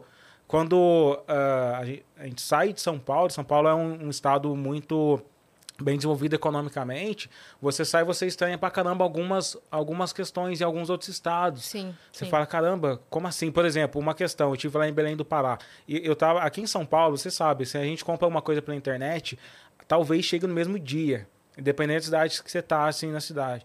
E aí, tipo, eu fui viajar pro Pará e eu, caramba, vou na minha ingenuidade, não vou levar muitas coisas, não. Porque se eu precisar, eu compro na internet, chega no outro dia. Ingênuo, ledo engano que eu tive, assim. Porque o frete pra lá é horrível. E por que é horrível? Porque tem várias questões de como a estrutura de transporte, de portos e de todas as outras questões do Brasil foi feito para ou foi feito ou, ou foi criado no passado e que ocasionalmente agora só beneficia muito o Sudeste. Então, a- a- essas discussões não são apenas uma discussão do presidente, são uma discussão dos governadores, são projetos eh, de turismo e de economia criativa que você não vê acontecer nas cidades. Toda cidade tem um secretário de turismo, aí você visita uma cidade e não acontece nada, não tem um motivo para você estar naquela cidade Exatamente. naquele dia, sabe? Eu falo eu sou de Sorocaba, né? E eu, é é uma tristeza, porque assim, tem muito lugar bom de comer em Sorocaba. Eu sempre indico, falo, nossa, tem restaurante tal, tem restaurante tal, tem restaurante tal. Mas se você for passar um fim de semana em Sorocaba, tipo, vamos, vamos passar um fim de semana não, porque a gente almoça em tal lugar, janta em tal lugar, almoça em tal lugar, janta em tal lugar. O fim de semana, o fim de semana todo, beleza. O que, que você faz? É. Não tem um parque, não tem um, sabe, um, sei lá, um- mega evento, sei lá, assim, gente, sabe? qualquer Sei lá, coisa, evento. algum, alguma coisa, um parque de diversão, porque Uma daí... exposição, um museu. É, porque aí então vai ter que a prefeitura criar uma forma de incentivo para que venha um, um parque de diversão, para que venha um, sei lá. São Roque tem o lance do esqui, por exemplo, né? Tem, é, então assim, gente, tem que ter, de alguma forma tem que ter uma- um, um motivo para as pessoas visitar aquela Motivo cidade. Já não tem praia. Pois é. Bota um é teleférico, bota um teleférico, bota um, sei lá, assim, alguma coisa tem que ter para você justificar as pessoas a virem, porque o, o dinheiro entra na cidade, né? Sim. Circula o, o turismo, E toda a aí é cidade estão hotel, é colocando restaurante. esses, a- essas zonas azuis de estacionamento, você vê É. a grana entrando na cidade e fala, "Ca- caramba, mas o que está acontecendo é. com esse dinheiro que a Pois gente é. está pagando, né? Porque é, é impressionante isso, né? O dinheiro vai que é uma maravilha. É, vai que é uma maravilha. Tem uma frase que eu gosto muito, não sei de quem é, mas que fala assim que o, o, o político é o cara que quebra, a sua- quebra a sua perna, te dá uma muletas e aí você fica grato a ele porque ele te ajudou a andar. Sim. Principalmente, e aí acontece que a população está diretamente impactada por esses vereadores, por esses prefeitos que estão no seu micro nicho e elas acabam reproduzindo isso no, no campo. Por que, que a galera vota no deputado? Ah, porque vai trazer dinheiro para minha, pra minha região, sabe? Não sei se isso necessariamente é um projeto que vai falar o que, que eu vou fazer com esse dinheiro que vai fazer a nossa região se desenvolver. É, como a gente colocar a nossa região no futuro. Então tem vários projetos que a gente precisa pensar nisso, como gerar mais empregos aqui na, na, na nossa região. A região que eu nasci, que é o Vale do Paraíba, ela é uma região totalmente pautada na industrialização, né? E como a gente teve uma desindustrialização do Brasil nos últimos anos por vários fatores, a região empobreceu pra caramba. Então, como eh, a gente resolve uma questão dessa, não só eh, na esfera estadual ou na esfera do presidente, mas como que a gente escolhe pessoas melhores para fazer com que isso aconteça na nossa região. Acho que isso é uma pauta muito importante. E entender também aquilo que a gente estava falando em off ainda, sobre a, a, a pouca vontade que se tem de que as pessoas de fato aprendam as coisas, né? Porque assim, você saber o que de fato um vereador pode ou não fazer, o que ele consegue ou não fazer, evita, por exemplo, que nem o vereador da última eleição que falou que ia aumentar o salário mínimo. Não sei como, né? Eu não sei que se ele ia sequestrar a mãe do presidente, o que, que ele ia fazer para né? conseguir o que, que é que ele ia fazer. Mas assim, a, é, a pessoa não saber o que cada um pode ou não fazer, pode ou não prometer, o que, que eu posso ou não cobrar dessa pessoa, até onde essa pessoa vai ou não, que tipo de, de, de projetos eu posso esperar que ela de fato faça ou não, né? É, exatamente. Porque senão não adianta, a gente vai ficar. Eu lembro que eu entrevistei o, o Sérgio Sá, de, que é o que foi secretário de, de Cultura aqui do estado de São Paulo, e ele falou que ele tava que esse último governo tentou colo colocar muita grana ali no, no interior para a parte cultural e tal. E ocasionalmente ele encontrava projetos. Então vi que de repente algumas prefeituras começaram a dar treinamento de como montar projeto para mandar para o governo, que é uma das coisas de, é, que, se, que ajuda a educar as pessoas a organizar suas ideias para captar esses recursos. Porque a maior parte das pessoas não sabe como captar recursos, a maior parte das pessoas caiu naquele conto de que a Lei Rouanet é, é dinheiro jogado fora e que não vai retornar. É, e eu sei que o Sérgio Sá, por exemplo, ele teve um ótimo trabalho em São Paulo porque é, ele conseguiu um retorno muito grande e uma conta que ele mostrou, se não me engano, que a cada um real que foi investido na Lei Rouanet, retornou 1,6 reais para o Estado. E eu acho que São Paulo hoje tem uma das melhores gestões é, gestão criativa, assim, que, de cultura criativa por conta de um planejamento que eles estavam desenvolvendo há muito tempo. Eu acho que eles investiram não sei quantos é, bilhões de reais em, em cultura e arte para retornar isso para cá. Então, quando você é, vê isso acontecer, você fala: caramba, falta também esse pensamento chegar nas, nas pequenas estruturas, na prefeitura, que ao invés de simplesmente colocar um pula-pula na praça, que acontece todo, toda a cidade pequena, né? Tipo, coloca um pula-pula na praça uhum. e diz que está acontecendo um evento cultural lá. É, tipo, organizar um motivo, organizar uma ideia, é, usar os recursos de maneira adequada e a população fiscalizar aquilo uhum. para que a gente consiga é, que a cultura mesmo regional seja propagada dentro da nossa própria cidade para fora, sabe? Sei que o Brasil, ele até a década de 60, ele foi muito foi rural, né? Tipo, antes da industrialização do Brasil, da urbanização do Brasil, é, você tinha as grandes mentes do estado de São Paulo vindo de Taubaté, vindo de São Bernardo, vindo do interior, assim, sabe? É, e depois parece que tudo ficou concentrado aqui na, nessa capital, que é onde tudo acontece uhum. por conta de uma gestão que fez isso acontecer dessa maneira. É, e falta muito mesmo esses. É, eu estava pensando agora que você falou do motivos para visitar a cidade. Né? Eu fiquei pensando nisso que você falou. Porque, assim, dá para ter, né? Mesmo que, a, mesmo que a cidade não tenha uma estrutura é, naturalmente chamativa, como uma praia, por exemplo, Sim. como uma montanha, por exemplo, mas dá para ter, né? Uhum. Tá. Dá para ter pra coisas ter. que chamem para lá. E é só ter um. Um hotel Festival fazenda. de cinema é... de gramado. Pô, cara, Pô. olha isso. Os caras tá fizeram tá uma cidade inteira em volta disso. É, então. É, se eu não me engano, tem Santa Rita do Sapucaí, lá tem uma semana de tecnologia, eu acho que lá é considerado tipo Vale do Silício brasileiro, uhum. porque tem o Google, tem umas empresas Olha lá. que incrível. Então, isso tudo é gestão. É só cri... eu, eu fui programado, você falou isso agora, e eu visitei o Minimundo lá. Que legal. Você sabe o que é o Minimundo? Não, não conheço. Cara, é maravilhoso. Cris, bota, tenta achar uma imagem para botar na tela pra galera ver. Fala Minimundo Gramado. É, Minimundo Gramado. E é uma, é, mas assim, é perfeito são é, lugares do, do, do, mundo, assim, é, pontos turísticos do mundo, é, só que em escala, tipo, infinita para menos, Sim. sabe assim? É, mas é perfeito, é uma coisa doida, assim, você visita, você fica... Eu não sei se dá pra ter ideia, eu queria que tivesse alguma foto com alguma pessoa perto. Olha ali, ó, com a pessoa perto ali, ó. Pra você ter ideia da escala, tá vendo? Aqui, ó, embaixo, Cris, aqui. O do Esse meio, o do, meio, meio do, o do meio. O do lado, aí. Isso. Tá vendo, ó?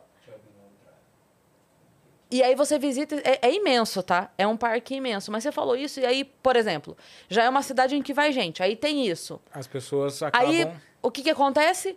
Outro cara pensa, pô, já estão visitando a cidade para ver isso aí. Eu vou criar um outro negócio também. Porque quem, vê, quem vem para ver isso, uhum. já visita também esse outro negócio. Aí o outro já faz um teleférico, aí o outro já é. faz uma feirinha. Então, pro Natal, Pronto, aí vai já... ter, pois tipo... É. é. E aí você vai criando esses motivos, de repente você pensa, qual motivo eu consigo é, criar para que as pessoas fiquem na cidade e usem toda a rede hoteleira durante Pronto. dois, três dias. É isso. E aí você vai criando essas situações. Uma coisa é. chama outra. Campos do Jordão. Pois Meu. é. Nossa, cara, é maravilhoso. Sim. Tem o, o mini golf lá mini em Campos golf, Jordão. Tem, fora os, como é que chama? Os chalés, né? Os chalés. Chalés com fundi. E tem, do- tem dois parques grandes lá agora. É, dois parques grandes. É, tem um. Esqueci o nome daqueles parques, mas. Tem o um que Ta- Tarundu Tá- e o, Tarundu. e o Parque É. Capivari. Já fez aquela, aquela andar em sobre as árvores, aquelas trilhas de árvores lá. O Arborismo. Arborismo. É, é horrível. É de, dá medo, né? Ele fez- falou de um jeito, né? Já fez, já fez. É péssimo. É, eu mas eu Tem fui. medo, tirolesa, essas paradas, eu não nasci pra isso. Eu nasci pra ficar com o pé no chão. Porque balança muito, né? Eu fiz outro É. dia, fiz Não, mas façam. Tipo, quem tá aí faz porque é divertido, mas É é, legal. horrível. Olha, tá parecendo aquele pessoal assim, nossa, tá horrível, prova. É horrível. Prova aí pra vocês terem uma noção. Sabe o que eu ia te perguntar? Como foi que você descobriu que é, o seu lance era escrever? Eu já sou escritor, eu acho que desde 18 anos de idade. Eu não sabia que isso poderia se tornar uma profissão, porque é, isso não é uma profissão para pessoas pobres. Eu nasci num- numa cidade que 90 mil habitantes, que é Cruzeiro. Todo mundo ao redor do bairro era trabalhava na fábrica que tem lá. Inclusive, uma das primeiras greves do estado de São Paulo aconteceu na cidade de Cruzeiro, e é a cidade que, onde acabou a Revolução de 1932. Ó, dando a dica para o secretário de turismo aí. Ó já, lá. Depois paga o cachê. Mas, Manda o Pix. mas acontece que Tem, tem, sabe quando você entra na cidade tem assim, a cidade da greve, sabe? É. Assim, bem-vindo a uma das Cruzeiro. primeiras rádios do país é, também é lá de Cruzeiro, então tem muita história lá. É, é divisa com Minas Gerais. Eu costumo dizer que eu sou é, 50% é, por cento paulista, 49% mineiro e 1% vagabundo. e a gente é muito mineiro ali lá de Cruzeiro, então sou muito, gosto muito de queijo, essas coisas. E, mas é uma cidade de uma economia muito simples, né? De empregos muito dignos e simples também. Então você não via tipo escritores lá fazendo carreira, trabalhando como roteiristas. É, minha família, minha mãe vendia perfume, essas coisas. Meu pai ele era eletricista da fábrica também. Então é, e eu era o alienado, né? Ser um artista em família pobre é horrível. É né? você e seu irmão só? Eu e tenho uma irmã também. Tem uma irmã também. É, ser, tipo, artista em família pobre é, é um tormento, né? Porque ninguém acha que aquilo vai virar alguma coisa. Todo mundo acha que você tá perdendo E se não é tempo. música, é pior ainda, né? É. Porque a música você ainda consegue mostrar. Exato. A escrita, você tem que parar, mas eu, o que eu escrevi, leia aqui o que eu escrevi. Mas eu sempre escrevi. Eu sempre... é, a forma de me comunicar era escrita. Na época eu era muito tímido, é, era tímido pra caramba, não trocava muita ideia com a galera. E a escrita me libertava, sabe? Eu, eu matava a aula na, na escola e ia pra biblioteca. Eu nunca fui pego matando aula, porque nunca ninguém vai pensar em pegar um cara na biblioteca matando aula. E então foi lá que eu tive meu apreço por a literatura de fantasia. Então eu li Alexandre Dumas, que é Os Três Mosqueteiros, li Júlio Vernes, li Isaac Asimov. Eu ficava lendo na biblioteca. E aí eu lembro que quando eu mudei para Taubaté, depois, anos 2000, um amigo me apresentou RPG. E quando você te apresenta RPG, mano, aí é pesado, aí é droga pesada, aí você quer criar, tá ligado? É pesado da criação. Aí eu comecei a escrever as histórias, é, na época no papel, folha de papel ao maço. Você né? mestrava? Sei. Mestrava. Escreveu na folha de papel ao maço era meio tiozinho já, já tava É porque eu- começando. Eu adorava. folha Mandar de o papel roteirista mestrar, nossa senhora, acabou. É, mas eu mestrava, porque depois de um tempo eu mudei para Cruzeiro de novo e não tinha muitos RPGistas lá. Eu tinha um livro, eu comecei a formar meus grupos. E nisso eu já estava escrevendo, sabe? Eu Legal. Comecei a. Já estava produzindo as minhas ideias. Depois, quando eu entrei na universidade, naturalmente eu fui ser redator publicitário, né? Ah, tem um- uma história legal da, do ensino médio que eu me livrava das porradas dos valentões escrevendo redação pros caras, tá ligado? Então, tipo, é, sei lá como acontecia. Sabe, sabe aquele nerd que a galera só olha pra você e fala, nerd, te pego lá fora, tem um filme disso.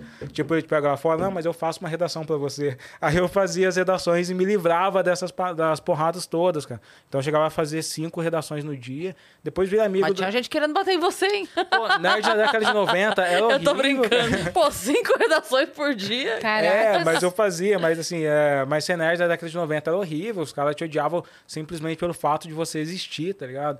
E, e- então, tipo, eu escrevia pra caramba. Quando eu entrei na universidade, eu comecei a fazer, eu virei redator publicitário e eu já escrevia por outros interesses, né? Tipo, os Playboy me pagavam cerveja, então, tipo, fazia os Já não era pra não apanhar mais. É, já não era pra apanhar, pra socializar. Depois eu acabei indo trabalhar com storytelling empresarial faz 10 anos. Eu conheci. Eu já tinha um blog de RPG, eu tinha algumas coisas que eu tinha escrito. eh, eu sabia que a internet era a minha ponte para sair da minha experiência de vida naquela cidade. mas eu não tinha grana para ficar vindo para São Paulo. Eu comecei a entrar no LinkedIn mesmo, comecei a procurar um monte de gente que trabalhava com storytelling, falei, cara, é isso que eu quero. Mostrei para um cara desses uma meus textos, meu blog, ele, pô, Lei, se eu te der uma bolsa para ESPM aqui, você passa uma semana aqui para estudar comigo? E foi muito tenso, porque assim, eu não tinha grana naquela, na, naquela época. Eu pedi para minha mãe, tipo, uma grana para pagar, para passar aquela semana. E eu não contei para minha mãe que a grana que ela me emprestou só, faz, só tipo, me permitia comer uma vez por dia, tá ligado?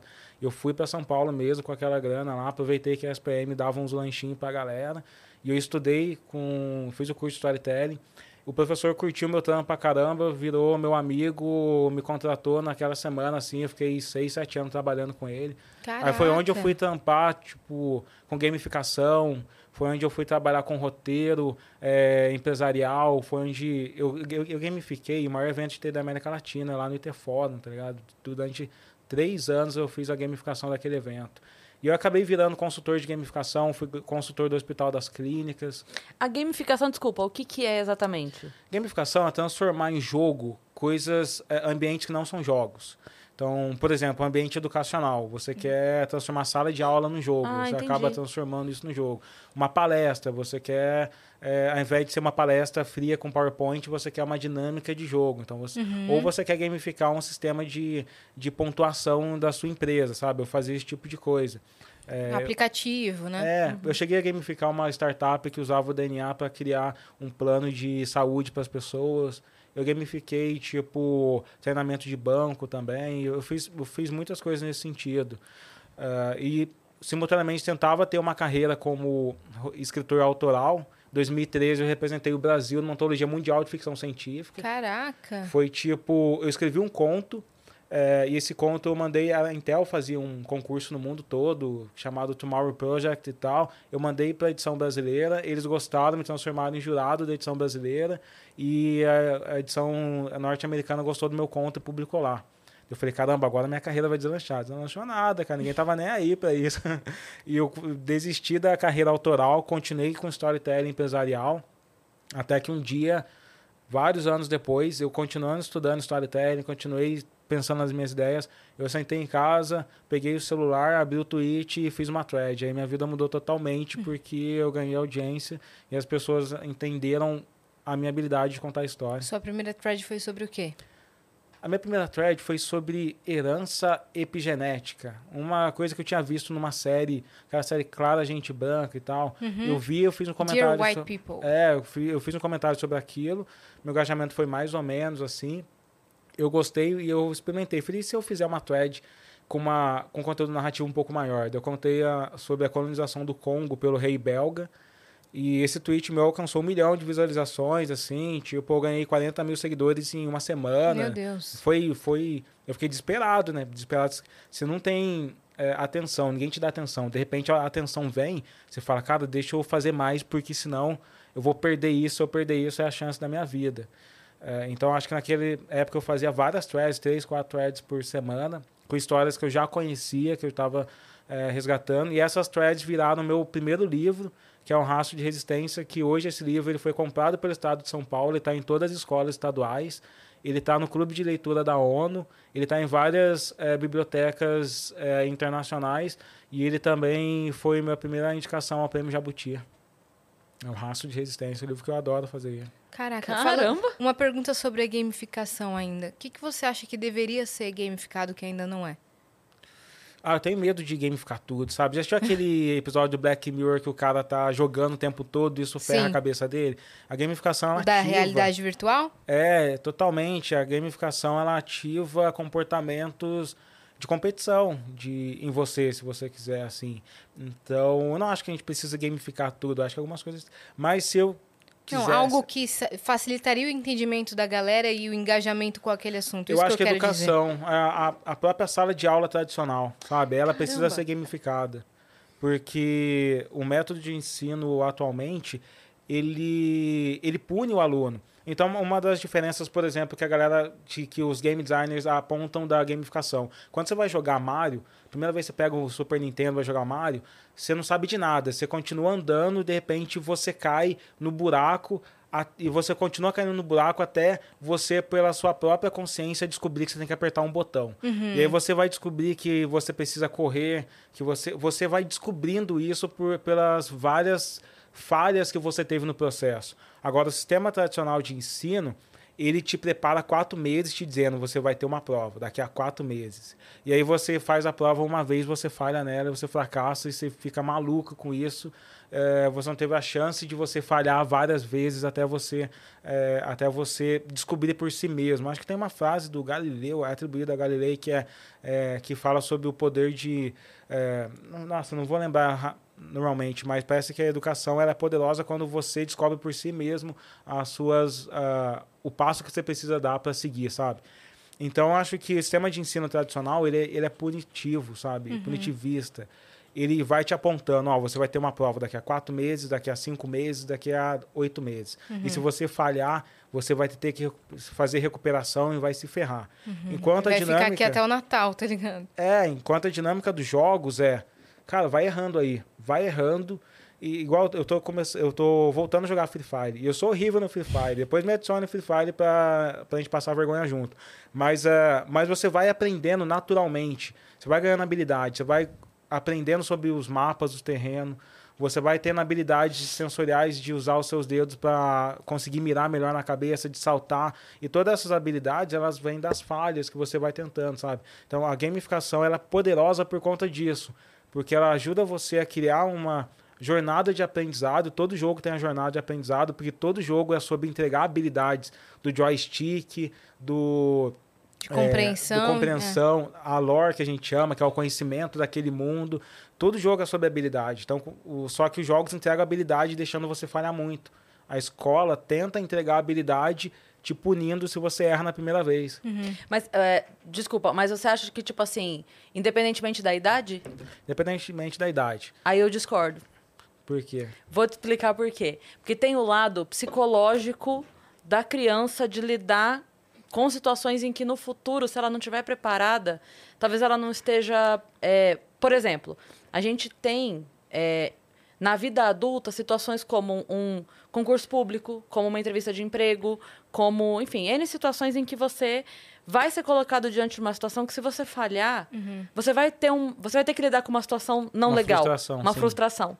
E aí, se isso não foi trabalhado em pequenas, sabe, em outras pequenas assim, eu, eu entendo esse lance do jogo para criança na primeira idade, mas eu acho que isso precisa ser inserido, a prova, a avaliação, esse momento do, do nervoso, do estudar, Sim. do parar, do sentar, do se concentrar, porque isso vai ser cobrado na vida adulta, a menos que É, se não, mude é todo o é- sistema. é, eu imagino que isso seja uma ressignificação, porque jogos ainda são sob tensão. Quando você está jogando a primeira vez ali, é, World, Warcraft 3, você está querendo, ou Diablo 3, você está querendo matar o Diablo, é tenso pra caramba. Então você entende que você precisa estudar, se preparar.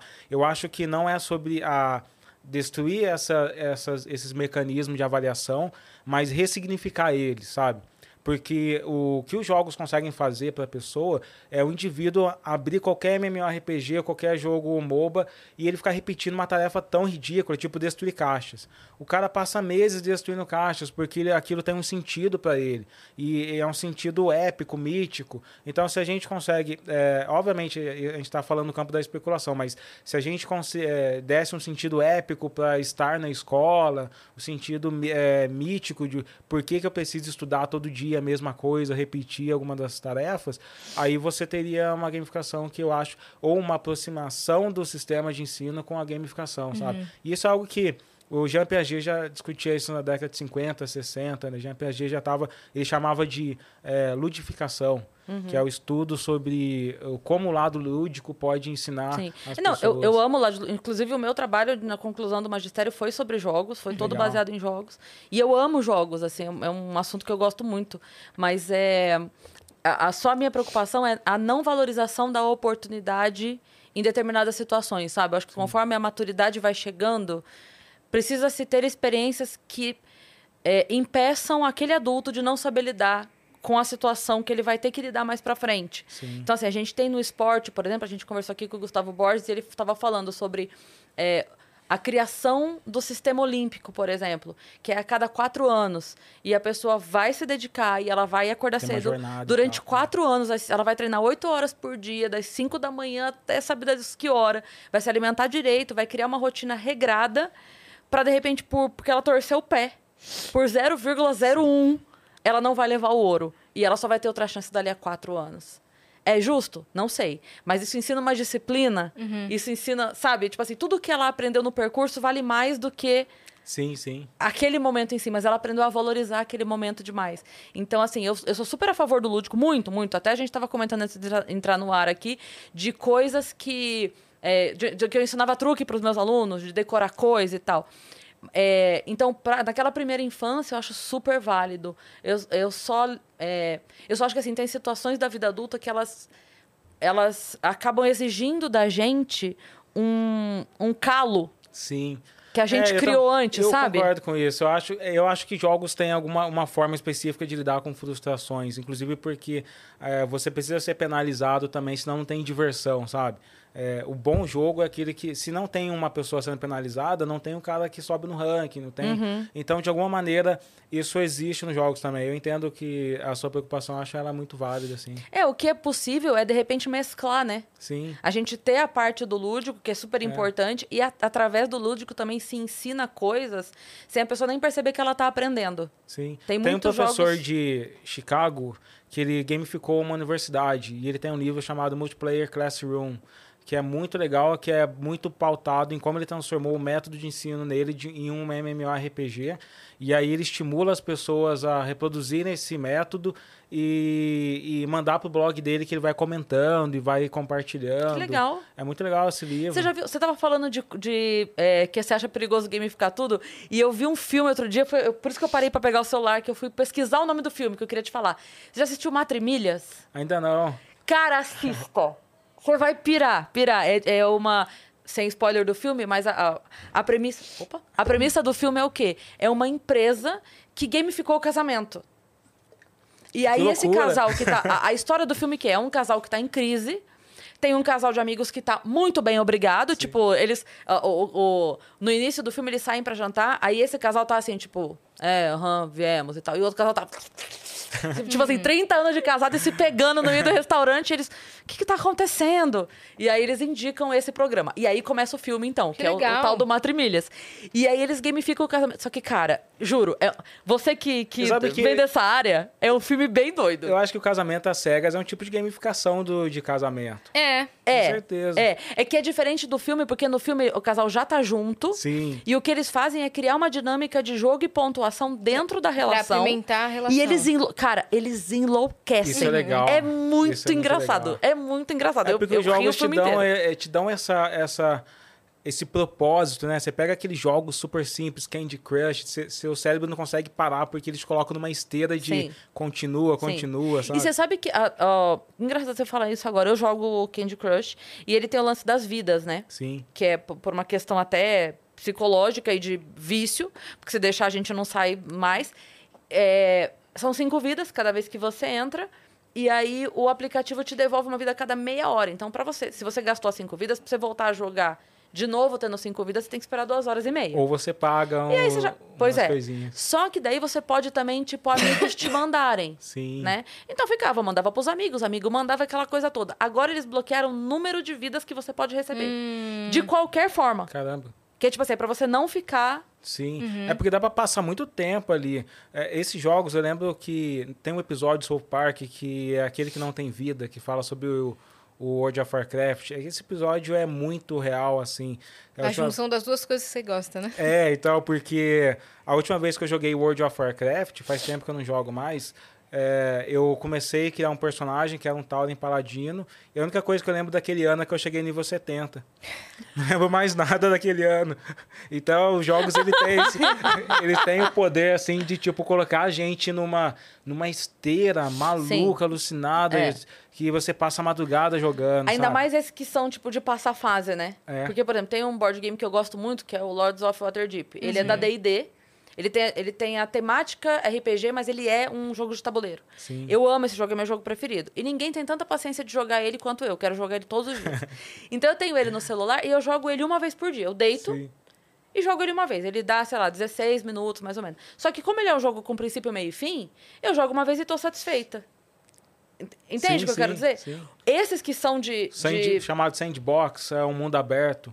Esses aí são infinitos. Nossa, né, É. cara? aí, cara, eu, eu fico... porque Não importa se eu passei 10 fases do Candy Crush, tem mais duas mil pra frente. Sim. Eu nunca vou estar em dia com o jogo. É, e tal. E aí você vai ganhando habilidades para entender cada vez mais o jogo, você vai sentindo é, que você quer ser cada vez mais desafiada, porque tem. Os jogos envolvem. é, provoca a gente essa coisa de eu quero desafio. Sim. Sim. E o, e o, ah, o lazarento do aplicativo sabe quando você passou um tempo de mal dele? Sim.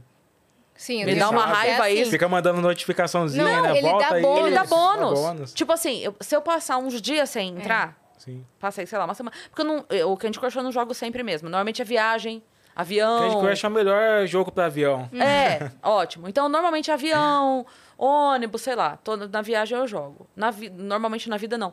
Mas quando eu passo um tempo sem entrar, quando eu entro. Um monte de bônus. Cara, é não, é tipo assim, eu entrei. É uma fase que eu tava um tempão sem conseguir passar. Eu entro, faço um movimento, ele. tchá, tchá, tchá, tchá, tchá, tchá. Ele sozinho, Ah, ele passou. né? mesmo, é, então, realmente, o eu- algoritmo. Eu jogo um jogo que é Dead by Daylight, e aí, se eu passo um tempo sem jogar, eu entro, eu ganhei, sei lá, 100 mil pontos de sangue, que eu ia levar sei lá quantas rodadas pra Pra conseguir. conseguir. Exato, eu fico, é. Caraca! É pra te conquistar de pra volta. conquistar de volta. Uma real. conquista? Não. Eu jogo mais duas, falar mais é. conquista? Sim. não, jogo mais duas, depois deixo, depois fico sem jogar, Eu ganho mais gosto, 100 mil eu pontos. acho que jogos assim, eu sou muito ansioso. E Hum. antigamente eu tinha umas. Eu configurava a minha ansiedade para comida. Então tinha que viajar comendo, tinha, tinha- que fazer tudo. Compulsão. É, tinha compulsão por comida e agora tem compulsão por jogos. É mesmo? Então, sempre que eu tô parado, eu tô jogando alguma coisa com o celular na mão. Uhum. Mas, é, por exemplo, pra mim que trabalha com narrativas, que eu tenho que criar, todo dia eu tinha que acordar e criar duas mil palavras, às vezes eu quero pensar em nada, sabe? Você precisa de um vazio. E tem um tipo de imersão de jogos, que é essa imersão tática, que é essa imersão de mexe o dedo rapidão e as coisas vão caindo e seu cérebro não tá pensando em nada, só tá reagindo, Uhum. que pra mim funcionava como um alívio, sabe? É, eu não terminava a escrita do meu livro, eu não queria pensar sobre nada, eu tava esgotado, só ficava Candy Crush é assim, você não precisa pensar em nada. É, a Fruit Ninja é assim, você não É precisa isso que eu pensei, É. Fruit Ninja. é, É. Você só precisa passar o dedo e ir reagindo É, muito é. rápido. Isso de alguma maneira dá um alívio quando sua cabeça tá cheia de coisas para É. pensar. Nossa, é ótimo. Você passa ali uns É. 15 minutinhos tranquilão. Ó, a é. gente tá com coisa aqui na plataforma. Vamos viu? lá então. Ó, uma mensagem pra você, Cris, do podcast Três Irmãos. Opa! Cris, como acabar com os radicais? Ontem um podcast testou o chat- o chat GPT ao vivo pedindo pra fazer um poema pro Bolsonaro. O chat GPT se recusou e pediu pra fazer um poema pro Lula e saiu um poema maravilhoso. GPT comunista. Cara, não sei, não faço a menor ideia, assim, como. Se eu soubesse como, eu tinha... É uma pergunta muito... É, exige muito de quem não é do meio, né? Tipo, eu não, não sou da área política. Como acabar com os radicais? Se eu soubesse, tivesse solução disso, eu vendia. Sim. Pronto, tá, eu tava feita. Eu não sei. É, é difícil porque... é, ainda que sejam máquinas, são programadas por pessoas. Ainda que seja uma rede social com algoritmo, esse algoritmo foi programado por pessoas. Então, sempre vai haver é, uma intenção por trás, sempre vai haver um interesse por trás, sempre vai haver um, uma ideologia por trás, né? Então, é, não, não tem muito que a gente fazer quando lida com grandes instituições ou grandes projetos assim, porque... Os bancos de dados são, É. são sujos. Só, eu só penso sempre assim, eu, né? Vou falar pessoalmente agora. Quando eu digo que eu não gosto de nenhum dos lados e que eu brigo para que não tenha isso de nenhum dos lados, é porque assim, seria legal o contrário? Seria legal alguém entrar no chat GPT, pedir um poema pro Lula, o Lula se negar e criar um poema pro Bolsonaro, a pessoa ia achar bacana? Não ia. Mas, o, mas quando é assim, aí tudo bem, aí pode, porque é bonito, porque é sei lá o quê, que nome queiram dar. Então, é só isso que me preocupa. Eu é, acho que não, não tinha que ter essa essa limitação, entende? Eu acho que a pessoa entra lá, pede, faz a brincadeira dela.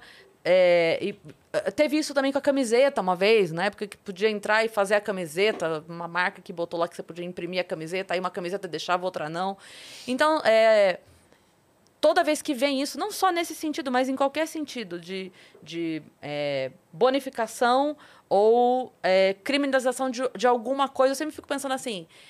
Beleza, você está dizendo que essa pessoa tem autonomia para dizer se isso é certo ou não. Mas quando quem estiver no controle de dizer o que é certo ou não for o outro lado, você vai achar legal também? Porque eventualmente pode mudar quem está no controle. Então, Os caras não é estão interessante. falando aqui que é porque o chat é GPT. Mas eu, eu acho, assim, eu, eu acho injusto. Isso é polêmico, mas eu acho injusto colocar o Lula como outro lado do Bolsonaro. Pensando em configuração de governo. É, o Bolsonaro criou um governo puramente de direita. O Bolsonaro criou ministros puramente aliados dele. Colocou. É, ele só colocou gente 100% fechada com ele. O vice dele era militar. O governo do Lula não é um governo puro de esquerda. Ele é um governo que começa com Alckmin. Na verdade, é um puro mensalão, né? Eu não sei dizer. Tipo assim, eu acho que ele é um governo que ele começa já com Alckmin, eh, que era um cara inimigo do Lula. É um governo que tem PL no ministério, sabe? Que, que negociou mais. Então, Mas será que não é porque ele precisou? Ele precisou. Ele, ele não, eu acho que o Brasil não conseguiria vencer o Bolsonaro sem uma coalizão. Então, e essa coalizão já mostra que ele não, ele não é o extremo. O extremo seria um governo do Lula com vice do PCO, com um ministério totalmente de esquerda Então, mas aí mais. me pega muito porque assim, foi uma necessidade de ação que logo depois caiu por terra, na minha opinião, porque logo assim que passou a eleição, pessoas que estavam próximas, como a Simone Tebet, por exemplo, que estava próxima e que apoiou, quando ela deu a primeira crítica dela, ela foi massacrada nas redes sociais por ter é, mas, é, criticado. mas nas redes eu acho que ok. É, então, mas é- é, o que me pega é muito assim. é, eu não vejo nenhum como solução do outro. Não vejo mesmo. Assim, para mim é triste que tenha acontecido o que aconteceu antes e é duplamente triste o que aconteceu agora, porque a gente deu o passo para trás, assim, é, é que a gente não tinha uma solução viável. A gente não tinha uma solução viável. Então, eu ver agora, para mim, tá? Sim, eu sim. ver agora voltar como se nada tivesse acontecido, pessoas que foram condenadas mesmo. Tem pessoas que não foram condenadas ou que conseguiram se safar por N manobras jurídicas, mas pessoas que foram de fato condenadas, que têm prova por A mais B, que estavam metidas em mensalão e os caralho a quatro, voltar como se nada tivesse acontecido, sabe? Uns caras que a gente sabe que até anteontem tava todo mundo metendo pau porque não prestava e agora de repente ninguém fala mais que não presta. Eu falo, cara, aí, aí o crime compensa, aí eu já fico puta. Então, assim, eu, eu Não, tenho me eu isolado. compreendo. Eu acho que ideologicamente eles não são antagonistas, né? Porque seria, eu acho que antagonista seria o Lula fazer um governo de extrema esquerda. É, mas um, assim, a- o, nasce- o surgimento do antagonismo, ele surgiu porque as pessoas não aguentavam mais. É porque o brasileiro, infelizmente, tem memória curta. Mas a gente teve na pandemia o mesmo índice de desemprego que a gente teve no último ano da Dilma. Então, sem pandemia nenhuma. Isso é extremamente grave. A gente teve agora, nos primeiros dois meses de 2023, muito mais desmatamento do que no mesmo período do ano passado. Ninguém fala. Então, assim, parece que quando não interessa, a pauta não grita. Quando interessa, a pauta grita. Quando está sob o governo que me interessa reclamar, eu reclamo. Quando está sob o governo que não me interessa reclamar, eu ignoro. Para mim, o problema é o problema. Esteja meu amigo lá ou meu Não, inimigo. Isso, é. Não, sabe? Isso, isso faz muito sentido. Eu acho que o governo está começando, mas eu acho que só ideologicamente eles não, não, é, eles não se configuram como dois lados. É, não, para mim é um lado o só. Bolsonaro, tipo, não, o, não conseguiria fazer minimamente um governo que não fosse de extrema direita. Ele só colocou gente 100% aliado com ele ali, ele não colocou, ele não colocou tipo só no final depois que ele tentou fazer uma jogada com alguns outros partidos, mas quem é bolsonarista é 100% bolsonarista. Então, quando você vê, eu, eu não estou acompanhando para dizer especificamente o que está acontecendo nesses meses que eu estava escrevendo, mas eu sei que a configuração de, inclusive do Lula ser criticado pela galera mais à esquerda por ter colocado gente ali que que flerta com o centro-direita, sabe? Então, acho que dentro desse aspecto, tipo, ideologicamente, assim, é, olhando para essa configuração, eles não são extremamente, é, não são opostos nessa questão. Acho que o Lula ele foi mais para o centro nessa, nesse ponto. Agora, obviamente, ele pode cometer alguns deslizes e acho que a gente tem que estar de olho nisso, sim. É, é que para mim não tem mocinho. Pra mim não, é, mocinho para mim não tem nenhum mocinho, nenhum não. mocinho. Tá, tá todo mundo bem sabendo o que tá fazendo. Ó, tem mais coisa, hein? Bora lá. Deixa eu abrir aqui. Qual que foi esse? Foi o primeiro, Foi né? a primeira. Uhum. Vamos ver. Eles de novos. Podcast Três Irmãos. Ale, me indica três livros, três cantores três bandas e três filmes. É, três cantores ou bandas Eita, calma aí. e É. três filmes. Toma. Então, Tá, peraí. beleza. Três livros. Três livros. É, o Reformatório Níquel, do Colson Whitehead, foi o primeiro escritor negro a ganhar Pulitzer. Esse Reformatório Níquel é genial, é a história de um reformatório que onde aconteceu a segregação é, e de um garotos que sobrevivem a esse reformatório. É, vou indicar também Céu Entre Mundos, que é de uma amiga minha, Sandra Menezes, que é uma escritora de ficção brasileira, que também foi indicada ao Jabuti. É, Eu ia dizer que é marmelada, mas foi indicado ao jabuti, já não posso dizer mais que é é, marmelada. ela, ela é boa, ela é boa demais. Procurem aí o Céu Entre Mundos, da Sandra Menezes. E eu também vou indicar, vou, eu já citei aqui, mas o, vou res- é, resgatar ele de novo, que é o Sobre a Escrita, do Stephen King, Boa. que é perfeito para quem quer é, ser um escritor. Chama Sobre a Escrita? Sobre a Escrita, do Stephen King. Agora, três cantores ou bandas? Três cantores, Emicida, não posso deixar de citar, que eu adoro ele pra caramba. É, Coruja BC1 também, que é um parceiro que eu amo tudo que ele faz.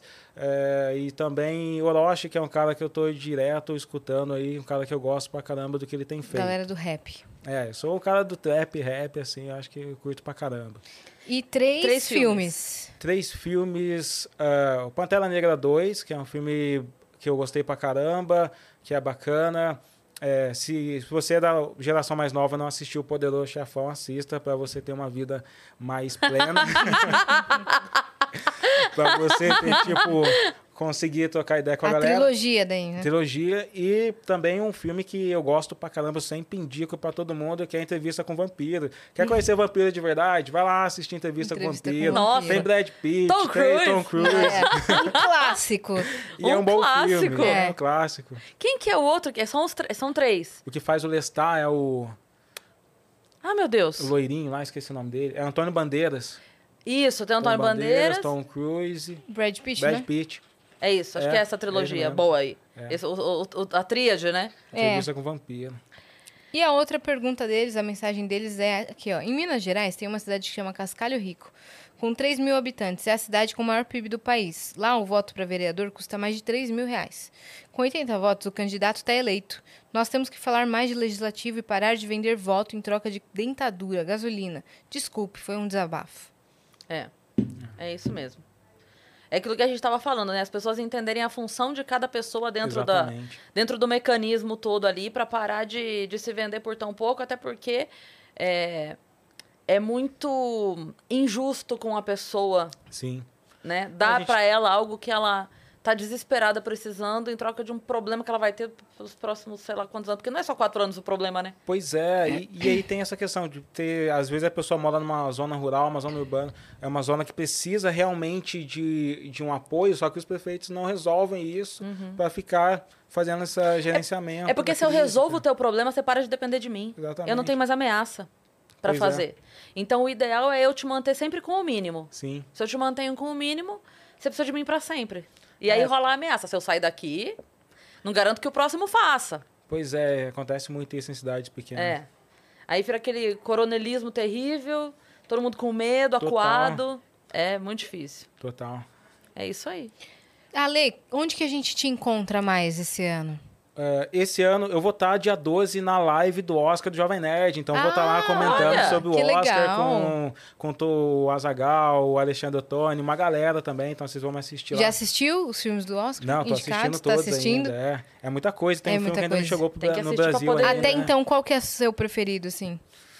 É, tudo ao mesmo tempo misturado. esqueci o nome Uhum. Tudo em todo lugar tudo ao mesmo em todo tempo, lugar ao né? mesmo tempo. É, esse é o meu preferido. Tudo ao é, tempo misturado. misturado. Tudo junto e Tudo misturado. junto e misturar. Esse filme eu acho que é o meu preferido, assim, pra, pra ganhar ele também. É, eu acho que é, é o, que, eu- o que eu acho que realmente tá no topo aí. Tem o A Baleia, que, que tá chegando pesado, né? Cara, literalmente. pô, Mas, vou é, assistir. vou Agora assistir que eu amanhã. entendi. A baleia, vou assistir amanhã. é, tá nos então, cinemas, eu tá tava todo procurando. mundo falando muito bem Tava disso. procurando, não achava em nenhum lugar pra assistir, não foi pra nenhum streaming, estreou nos cinemas brasileiros. É, pra gente descobrir como é que o Rei da Floresta engordou tanto assim, Uhum. vivendo essa vida dramática nesse filme, né? O Jorge. Ele engordou pro filme ou aquilo é efeito? Eu acho que um pouco das duas coisas, né? Porque ele, o Brandon Fraser ele era o galanzão da, É. de todos aqueles filmes e tal. Isso. E- Como é mas- que- a múmia, não era? A Múmia. A múmia, O é... Jorge da Floresta, todas aquela Viagem ao centro da Terra. Viagem da Terra. E agora ele está sendo reconhecido aí É, uma... ele sofreu um, um assédio na indústria, né? Por Sim. isso que ele deu uma sumida, ele se afastou é. da profissão. Tem essa história dramática e ele tá voltando aí, fazendo esse... é, colocando aí por terra tudo que ele passou, atropelando tudo e entregando uma, uma, um- uma interpretação genial. Que legal, vou assistir amanhã. Tá nos cinemas, vou ver amanhã. É. E que- o seu livro lança O quando? Último Ancestral é meu livro que já está vindo para uma reimpressão. Então, quem tem a capa dura do Último Ancestral agora vai ver na realidade, está vindo uma reimpressão. Vem a Malta Indomável aí, que é outra ficção científica afrofuturista, que tem congada, high-tech, carros explodindo, Que um monte isso? de coisa nesse sentido aí. Vai chegar no segundo semestre. é, O último ancestral vai ter continuação? Vai ter continuação. A gente pretende lançar a continuação nos próximos anos. E por enquanto eu fiz esse spin-off. A Malta Indomável é um spin-off do Último Ancestral. É do mesmo universo, mas é outra história, é uma isso? cidade vizinha ali e tal, é, dentro desse mesmo universo. E tem HQ, tem muita coisa que eu não posso contar agora, mas aí quem puder me segue aí, principalmente no Instagram, savagefiction, que no Instagram tem menos treta que o Twitter, segue lá, fortalece o Instagram, e eu vou contando pra galera aí as novidades. Obrigada Boa. por você ter vindo, viu? Pô, foi demais, brigadão aí, conta comigo sempre, sempre um prazer estar com- trocando essa ideia com vocês. Pô, uma honra. Você E- encontrou o Igor lá embaixo, né? Fazia Encontrei, tempo que você não ouvia também. Igor, Tempão que eu não via o Igor e tal. É sempre bom. O Flow é uma casa a gente gosta bastante. Eu ia falar, vê se reserva um tempo na agenda pra dormir, né? Porque É. 50 mil coisas. Tá marcando pois coisa. é, Marcando na dormir. agenda pra dormir. E Preciso chorar. dormir. Quando eu não tiver no Candy Crush, eu vou dormir. Então sigam muito a Alê nas redes sociais e comprem aí o último Ancestral, tá certo? E as- os próximos lançamentos. Você que ficou até aqui também se inscreve no canal do Vênus, porque eu vou falar pra vocês, estamos com exatamente aí, ó, 965 mil inscritos. Então falta pouco. Nossa, falta, Falta pouquíssimo. pouquíssimo. Tá? 35 mil aí pra gente chegar a um milhão e fazer a nossa festa. Isso. E a galera programar a nossa festa pra, pra gente ter uma data certa, né? É Então isso. se inscreve muito, manda pros A gente amigos. tá esperando vocês. É. E arroba o Vênus Podcast em todas as redes sociais pra você ficar por dentro da nossa agenda e atualizações. Isso. E segue a gente também nas nossas redes pessoais sensuais.